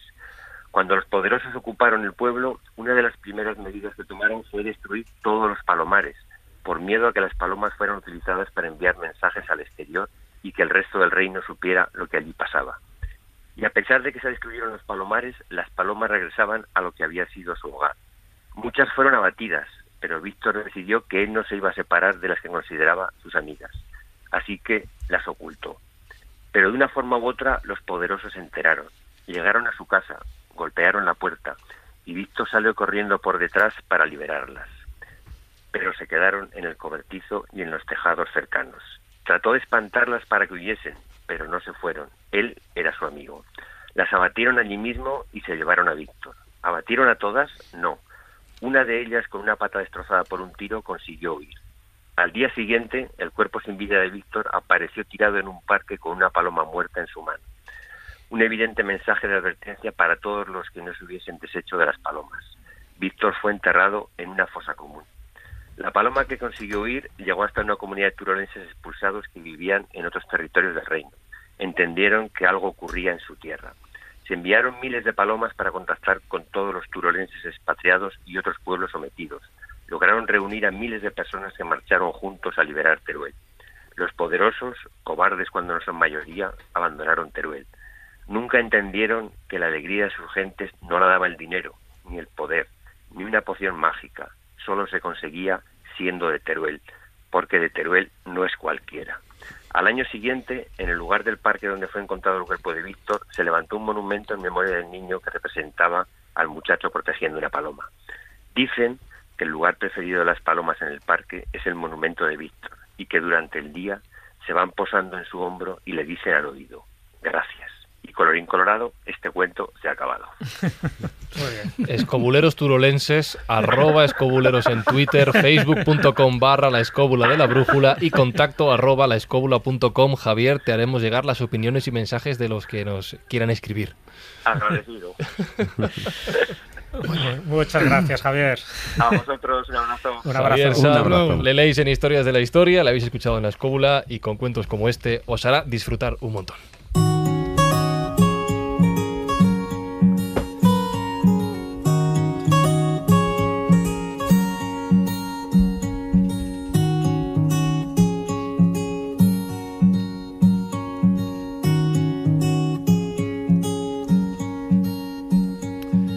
Sabes que Manuel, tenía apuntada la pregunta que habías dicho que dejáramos para el final de Disney, pero me ha quedado bastante claro el tema. No. Bueno, dentro de lo que cabe, yo creo que ya ha salido Sí, a lo ya ha salido bastante, ya habéis hundido todas mis referencias, todas las películas que yo he disfrutado tanto sin haber leído los relatos. Era uno de nuestros objetivos, Sí, ¿eh? lo habéis, en lo habéis realidad. conseguido sobradamente. habíamos Estás quedado en el de camino- acuerdo sin decírtelo. ¿eh? No, no, Ya, es que ahora está en el camino iniciático. Sí, ahora mismo. De hecho, ha empezado a lucir el sol por la ventana, me está iluminando, yo creo que es una señal. No, lo que quiero preguntaros, a modo de conclusión, para, vamos, tenemos tiempo para debatir sobre esto o sobre lo que queráis, es si los cuentos hay que leerlos con ojos de niño, con ojos de adulto o de las dos maneras. Los cuentos hay que contarlos. Y los tiene que contar el adulto al niño para que el niño pregunte aquellas cosas que no entiende y el adulto, siendo niño, sea capaz de contestarle. Este juego de palabras es la base realmente del cuento. En el momento en que escribimos el cuento se pierde algo. Se pierde el contacto humano y la explicación que el adulto va a dar en un momento determinado al, al niño. Exacto. Y eso es mucho más importante de lo que creemos. Esta Sí. sociedad en la que vivimos ahora, que no tenemos tiempo para nada, sin duda alguna hemos perdido uno de los elementos más importantes, y es ese, el contarle el cuento al niño porque es la manera de enseñarle. El cuento es Pero- comunicación y por eso puede ser interpretado, no tiene por qué ser exacto, no hay por qué No, no. narrar un cuento tal y como Pero es viene en, el, en el texto. Pero es que aún hay más. Cuando tú cuentas el cuento, nunca lo cuentas igual. Esto es como una función de Muy teatro. bien, muy bien. Nunca hay dos cuentos iguales. Incluso incorporas cosas nuevas. Yo recuerdo que cuando a mi hija yo le contaba eh, cuentos, incluso empezamos un cuento y cada día íbamos eh, avanzando en el cuento que nos íbamos inventando de manera conjunta. Eh, claro, yo de un día para otro iba recordando cosas, pero si algo se me olvidaba, ella me lo recordaba. Y y vamos incorporando nuevos sucesos, nuevas aventuras a ese cuento hasta que ella se evidentemente se iba quedando dormida, ¿no? Entonces, el cuento, como bien decía Manuel, hay que contarlo. Y si en un caso hay que leerlo, indiscutiblemente hay varias lecturas, evidentemente, porque aquí lo hemos estado hablando del simbolismo, etcétera, etcétera. Pero yo soy de la opinión de que cuando lees un cuento hay que leerlo naturalmente como un niño, porque el mensaje subliminal siempre estará ahí. No, totalmente de acuerdo. Eh, los que hemos tenido niños pues, y nos gusta además estas historias, pues te puedes imaginar que a mi hijo pues le contaba cuentos, pero lo contaba cuentos de una forma muy muy dinámica. Es decir, yo me inventé a tres personajes, que era el tío Perandules, el tío Batracio y el tío Guarreras. ¿Cómo suena León Profundo? Esta anécdota nunca la he contado. Entonces, a partir de ello le decía a mi hijo, busca eh, la época. Y dice, bueno, pues la época de los dinosaurios. Entonces, bueno, pues llevaba a estos tres personajes ahí con una máquina del tiempo y a partir de ahí empezaban a luchar con el dinosaurio o con aquello que ocurriera, ¿no? la época de medieval, había templarios por medio o había vikingos, os podéis imaginar. Entonces, cada noche era una historia diferente, siempre con estos tres personajes que cada uno a su estilo, pues iba haciendo sus burradas o sus guarrerías, ¿no? Porque el tío Guarreras, el nombre, pues le definía bastante. ¿Por qué? Porque intentaba incentivar la imaginación de mi hijo, ¿no? Hasta el punto de que ahora, por ejemplo, es un buen lector, eh, le gusta la literatura, a pesar de que está haciendo una carrera de ciencias, es decir, sabe desligar un mundo del otro y sabe también cohesionarlo. Yo creo que eso es fundamental. Los cuentos siempre tienen dos tipos de interpretaciones, tanto los que hemos hablado como de autores modernos, porque muchas veces parece que los cuentos arquetípicos, los cuentos simbólicos, son aquellos que proceden de la tradición oriental y occidental y de autores anónimos. Que va, hay autores actuales que, que siguen escribiendo cosas similares donde tienen como dos tipos de interpretación. Una es la más sencilla, tú lees el cuento y dices, bueno, pues qué tontería, qué infantil, me ha gustado o no me ha gustado. Y la otra es cuando tú lees el cuento, este tipo de cuentos arquetípicos, te quedas en silencio, lo meditas, lo masticas y, y dejas impregnarte por el mensaje que tiene ese cuento. Y te puedes encontrar con cosas sorprendentes, ¿no? Y una de las cosas sorprendentes es que nada es lo que parece. Y voy a poner un ejemplo, para que veas, es un cuento muy moderno, de eh, un anciano que tenía un lago en su finca y bueno, después de mucho tiempo pues decide ir al lago para visitarlo, para controlar un poco cómo está y bueno, y mientras pues coge una cestita y por el camino va recogiendo pues unas frutas, en fin, unas setas, algo así, hasta que llega al lago y para su sorpresa se encuentra que en el lago se están bañando tres mujeres desnudas. Cuando estas mujeres desnudas ven que se acerca este anciano, lo que hacen es que se ocultan ahí lo más profundo y automáticamente eh, le gritan al, anciano desde, como viejo verde, pervertido, váyase. Y el anciano se queda un poco estupefacto, se las queda mirando y responde, no, si yo no he venido aquí para verlas nadar o para verlas desnudas, he venido aquí para alimentar al cocodrilo. Muy bueno. Nada, es lo que parece. Nada, nada, nada. A eso me refiero. Es un cuento eh, moderno, en fin. Pero que muchas veces hay que ver el final. El final es decir, ya le estamos interpretando como ese señor que parece que va allí a regodear la vista con estas mujeres. Todo lo contrario. Y por último voy a contar un cuento de Jodorowsky. Ya sabéis que Jodorowsky tiene un, un libro, bueno, tiene varios libros donde intercala estos cuentos, ¿no? Que me parece genial porque es una forma de enseñar con metáforas y con cuentos pues una serie de verdades más profundas. Y uno de los cuentos que tiene Alejandro Jodorowsky es que una rana Dice, una rana eh, lleva una corona en la cabeza y le dice a un señor que pasa por allí, bésame, por favor. Entonces el señor, claro, ve a la rana y dice, ya está, esta es una princesa que por un hechizo se ha convertido así, está encantada y bueno, y por supuesto si yo la beso, pues al final se convertirá en una bella mujer, heredaré un reino y me haré rico, así que bueno, pues al final besa a la rana y al instante este señor se queda convertido en un sapo viscoso y la rana entonces en ese momento exclama feliz, amor mío, hace tiempo que estabas encantado pero al fin te pude salvar. Conozco una, una versión, una versión feminista de ese cuento que está bastante bien, se encuentra una niña, una rana y le dice la rana, bésame, bésame, que soy un príncipe. Dice la niña, mejor no, prefiero tener una rana que habla. Esos son cuentos también. bueno, me parece el final sorpresivo y el final que te hace pensar, porque luego, ¿verdad?, que tiene muchas aristas y muchas interpretaciones. De todas maneras, hay algunos cuentos que yo no quisiera que no nos dejáramos en el tintero, porque por ejemplo a mí uno de los grandes cuentos eh, con un contenido fundamentalmente terrorífico, pero además eh, moralmente importante de la historia, es el que escribió Ernst Ed Hoffman, Sí, Eta Hoffman, Ernest Theodor Amadeus Hoffman. Ernest Theodor Amadeus Hoffman, que se llamó El hombre de arena, Sandman, que ha dado, por cierto, lugar a películas, a canciones, a, incluso a baladas heavy. Eso ya es más que un cuento, ¿eh? ya es una novela corta, eso. Es una, bueno, sí, pero también es un cuerno. En fin, pero, pero es un tema recurrente a lo largo de la historia, fíjate. Eh, la historia es la siguiente, un pobre hombre que se llama Nathaniel tiene un amiguete eh, que se llama Spallanzani que ha construido un androide, una, una muñeca mecánica y entonces él piensa que es real y la ve bailar y se enamora perdidamente de ella, perdidamente de ella, hasta que descubre que efectivamente se trata de un autónoma, eh, un autómata, y entonces eh, la desesperación le obliga a suicidarse y a tirarse por la ventana de una torre, pero además acompañado de una serie de elementos exteriores como la creencia del propio Nathaniel de que a él de pequeño eh, le había atacado un hombre de arena que le restregaba los ojos y que se los hacía sangrar, y que esos ojos se los llevaba a comer a sus hijos y que éste había matado a su padre. Bueno, la historia es tremenda, pero es que ha dado lugar a ballets, a literatura e incluso a la obra a la obra musical de un señor como Leo Delibes. Un cuento verdaderamente simbólico que no vamos a entrar ahora en los detalles porque por ejemplo Freud decía que el tema de los ojos sería un digamos de alguna manera un símbolo de la castración y cosas así. Bueno, pues este cuento eh, yo cuando era pequeño me aterraba, o sea, me aterraba absolutamente. ¿Estos eran los cuentos que te contaban a ti de pequeño? A mí, me, a mí, me, contaban muchísimos. Ahora entiendo algunas cosas. Ya te ¿eh? digo. A mí me contaban muchos cuentos de pequeño, pero había uno que era, yo creo, el, el cuento que, que, de alguna manera mantuvo mi imaginación durante más tiempo, durante mucho tiempo, y aunque parezca raro, lo voy a contar. Es el cuento de Sigfrido. El cuento de Sigfrido, que aparece en el Parsifal de, de, Wagner, eh, es un cuento que a mí me, me, me, alucinó de pequeño. Yo, o sea, me pasaba horas escuchándolo aquello en la radio, eh, la historia de cómo lucha contra un dragón, entonces resulta que la única manera de matarlo es darle con una flecha en un talón, y justamente en el lugar donde va a ir la flecha cae una hojita que es donde no llega la sangre del dragón. Entonces hace que ahí no sea inmortal y justo se clave la flecha en el único sitio donde el dragón era invulnerable.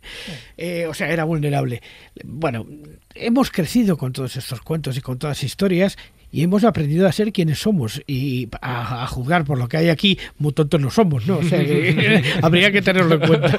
Eh, fíjate, Miguel, que hay una, hay una cosa común que me llama la atención. Eso te lo pregunto primero como escritor y segundo como profesor que eres. Eh, según han ido hablando de sus experiencias con los cuentos, tanto Carlos como Manuel, como David, como Jesús y ahora Juan Ignacio, se les despertaba una sonrisita. Yo creo de recuerdo de buenos tiempos, de esa infancia, de esas historias, de esa moraleja, eh, que al final a todos nos conecta a través de los cuentos. Bueno, buenos recuerdos son malos. Yo tengo, malos. tengo, tengo el, el, el, una anécdota real de un amigo mío al que le contaban la mejor historia de miedo que, le, que he oído jamás en la vida y que encima es de una economía de palabras maravillosa. Es más corta aún, es un cuento más corto aún que el famoso del dinosaurio eh, de Monterroso. Y es maravilloso porque es, es, un amigo mío gallego que su madre, de vez en cuando, de manera así aleatoria, eh, random, como dicen ahora los jóvenes, una noche, de tanto en tanto, sin un ciclo regular ni nada, eh, le, le, le, le, metía en la cama, ¿no? Le, le, contaba una historia tal, y le, apagaba la luz y antes de irse le decía al oído, yo no soy mamá. Y se iba, ¿no? bueno. Para tus dudas, comentarios, sugerencias, contacto arroba laescóbula.com. Escríbenos.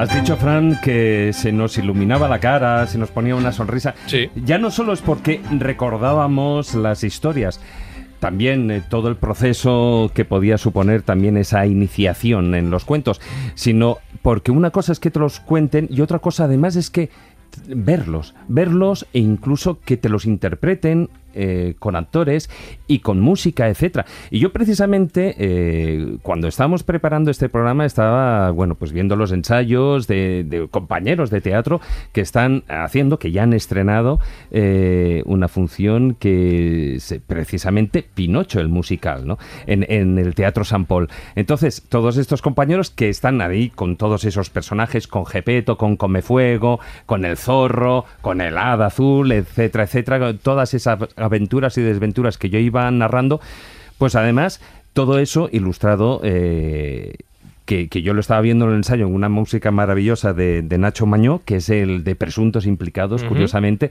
Entonces, no pretendo hacer una cuña publicitaria, pero sino sencillamente cuando estamos precisamente eh, es esa, esas cosas que suceden, ¿no?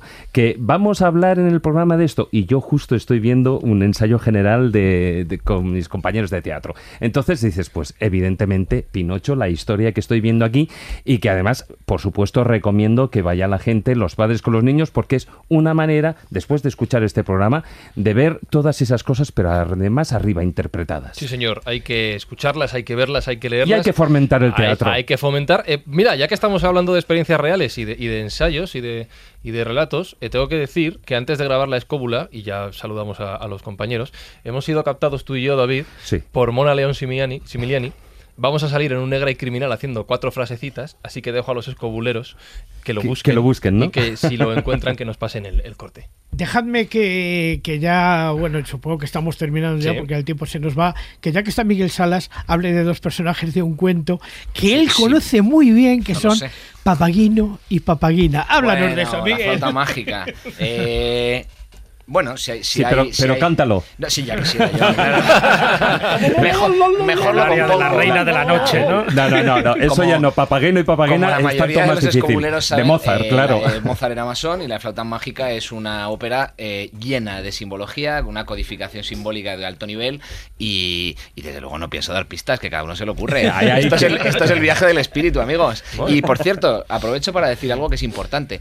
Todos los cuentos tradicionales se diferencian de los cuentos literarios igual que se diferencia un signo de un símbolo. Un signo simplemente es una relación aleatoria de dos elementos y un símbolo no. Es decir, hay una relación trascendente.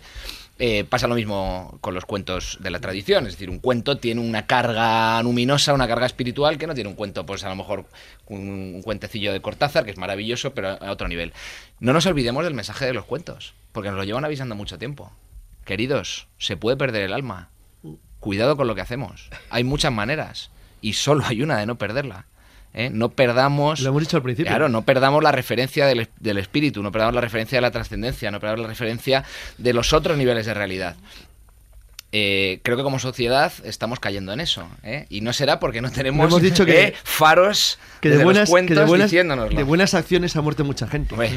Ahí tendríamos que tomar ejemplo, por ejemplo, de Bután. Dentro de su Producto Interior Bruto sí que toma en cuenta el índice de felicidad. Y el índice de felicidad te lo da precisamente este tipo de cosas, ¿no? De conexión con tu mundo tradicional, con tu mundo espiritual, porque eso es lo que da unas dosis de felicidad. En el momento que solo nos quedamos en lo material, en lo pragmático, estamos olvidando un poco de nuestra esencia.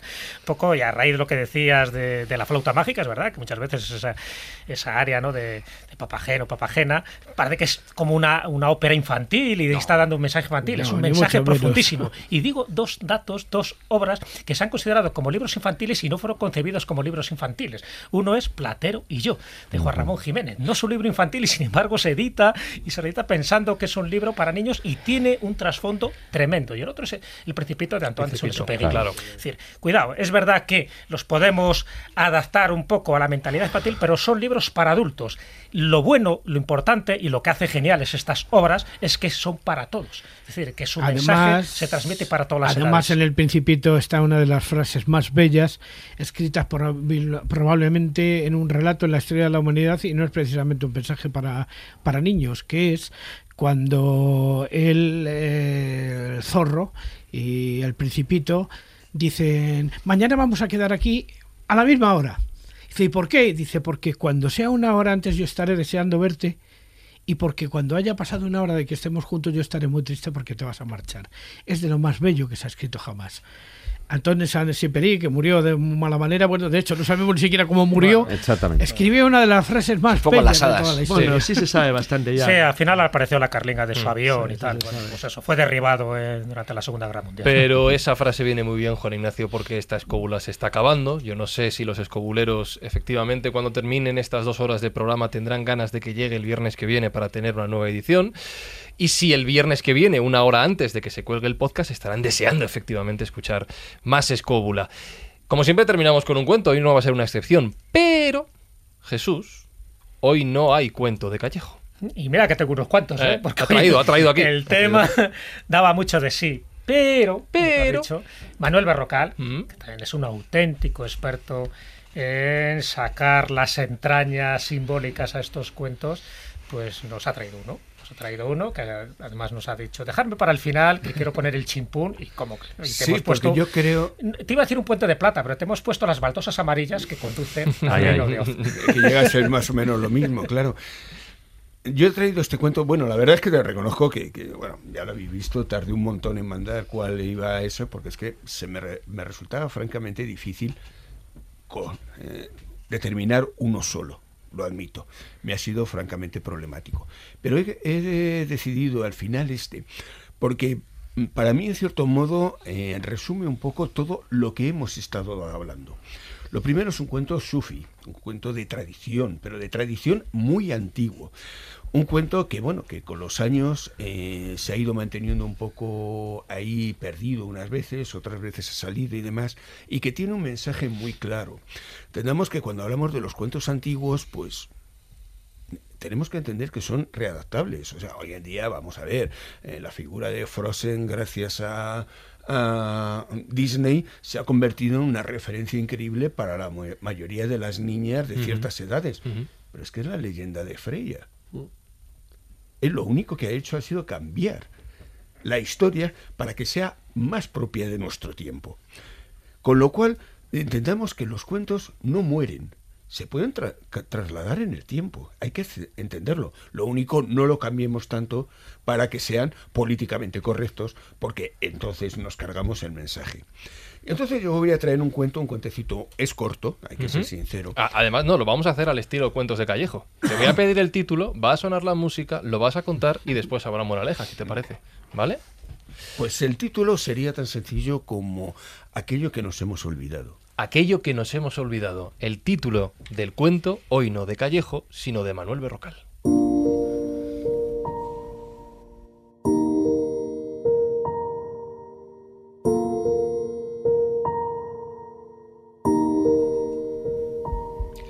Veréis, existió una época en que había un pequeño pueblo que tenía una tradición. Ellos se reunían al lado de un árbol una vez al año, única y exclusivamente pues para celebrar. Celebrar que el año había sido bueno, que la cosecha había sido muy buena, que aquellos que se habían ido en el fondo tampoco se habían ido de una manera mala, habían tenido muertes agradables, y aquellos que habían nacido habían entrado en ese nuevo mundo de una manera mejor. Con lo cual ellos lo celebraban, bailaban, cantaban, comían, porque así todos se sentían bien y celebraban aquello que ellos consideraban que era importante. Pero el tiempo, el tiempo es lo que es, pasó el tiempo, vinieron guerras, vinieron malos momentos, y poco a poco se les fue olvidando de alguna manera al qué era lo que celebraban. Seguían reuniéndose una vez al año al lado de aquel árbol, porque sabían que ellos celebraban algo, pero bueno, ya no lo recordaban, pero les daba igual. Se seguían reuniendo, eh, comían, bebían, bailaban y todos se sentían bien, que era lo que realmente ellos querían. El tiempo volvió a pasar, volvieron a venir guerras, vinieron a venir malos momentos y siguieron olvidando cosas. Y llegó un momento en que lo único que recordaban es que un día al año se reunían, no sabían ni dónde ni para qué, pero les daba igual, porque ellos lo que querían realmente eran poder estar juntos, reunirse, tener esa situación de fiesta, de baile, de comer, de divertirse entre todos y ser felices, que era lo que en un momento determinado iban buscando. Y así, aquella tradición antigua cambió, cambió, pero el origen y la razón de ella, de aquella tradición que era unir a las personas, se siguió manteniendo.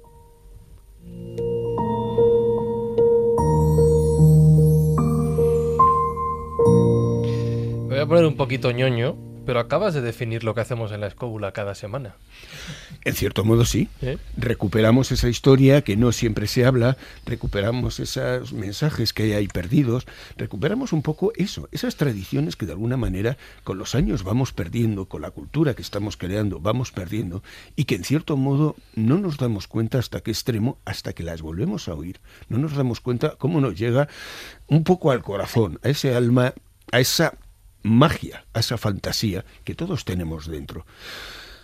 La historia para mí es clara, es un poco el mensaje de los cuentos. Los cuentos hemos perdido, hemos seguido manteniendo no la fecha de la edición, mantenemos un poco la idea que contábamos, pero en ella hemos perdido el que la base real de aquel cuento. Pero en realidad todavía seguimos enseñando a los niños o los niños siguen aprendiendo de esas palabras, de alguna manera, aquello que antiguamente aprendían incluso los adultos, que eso es muy importante.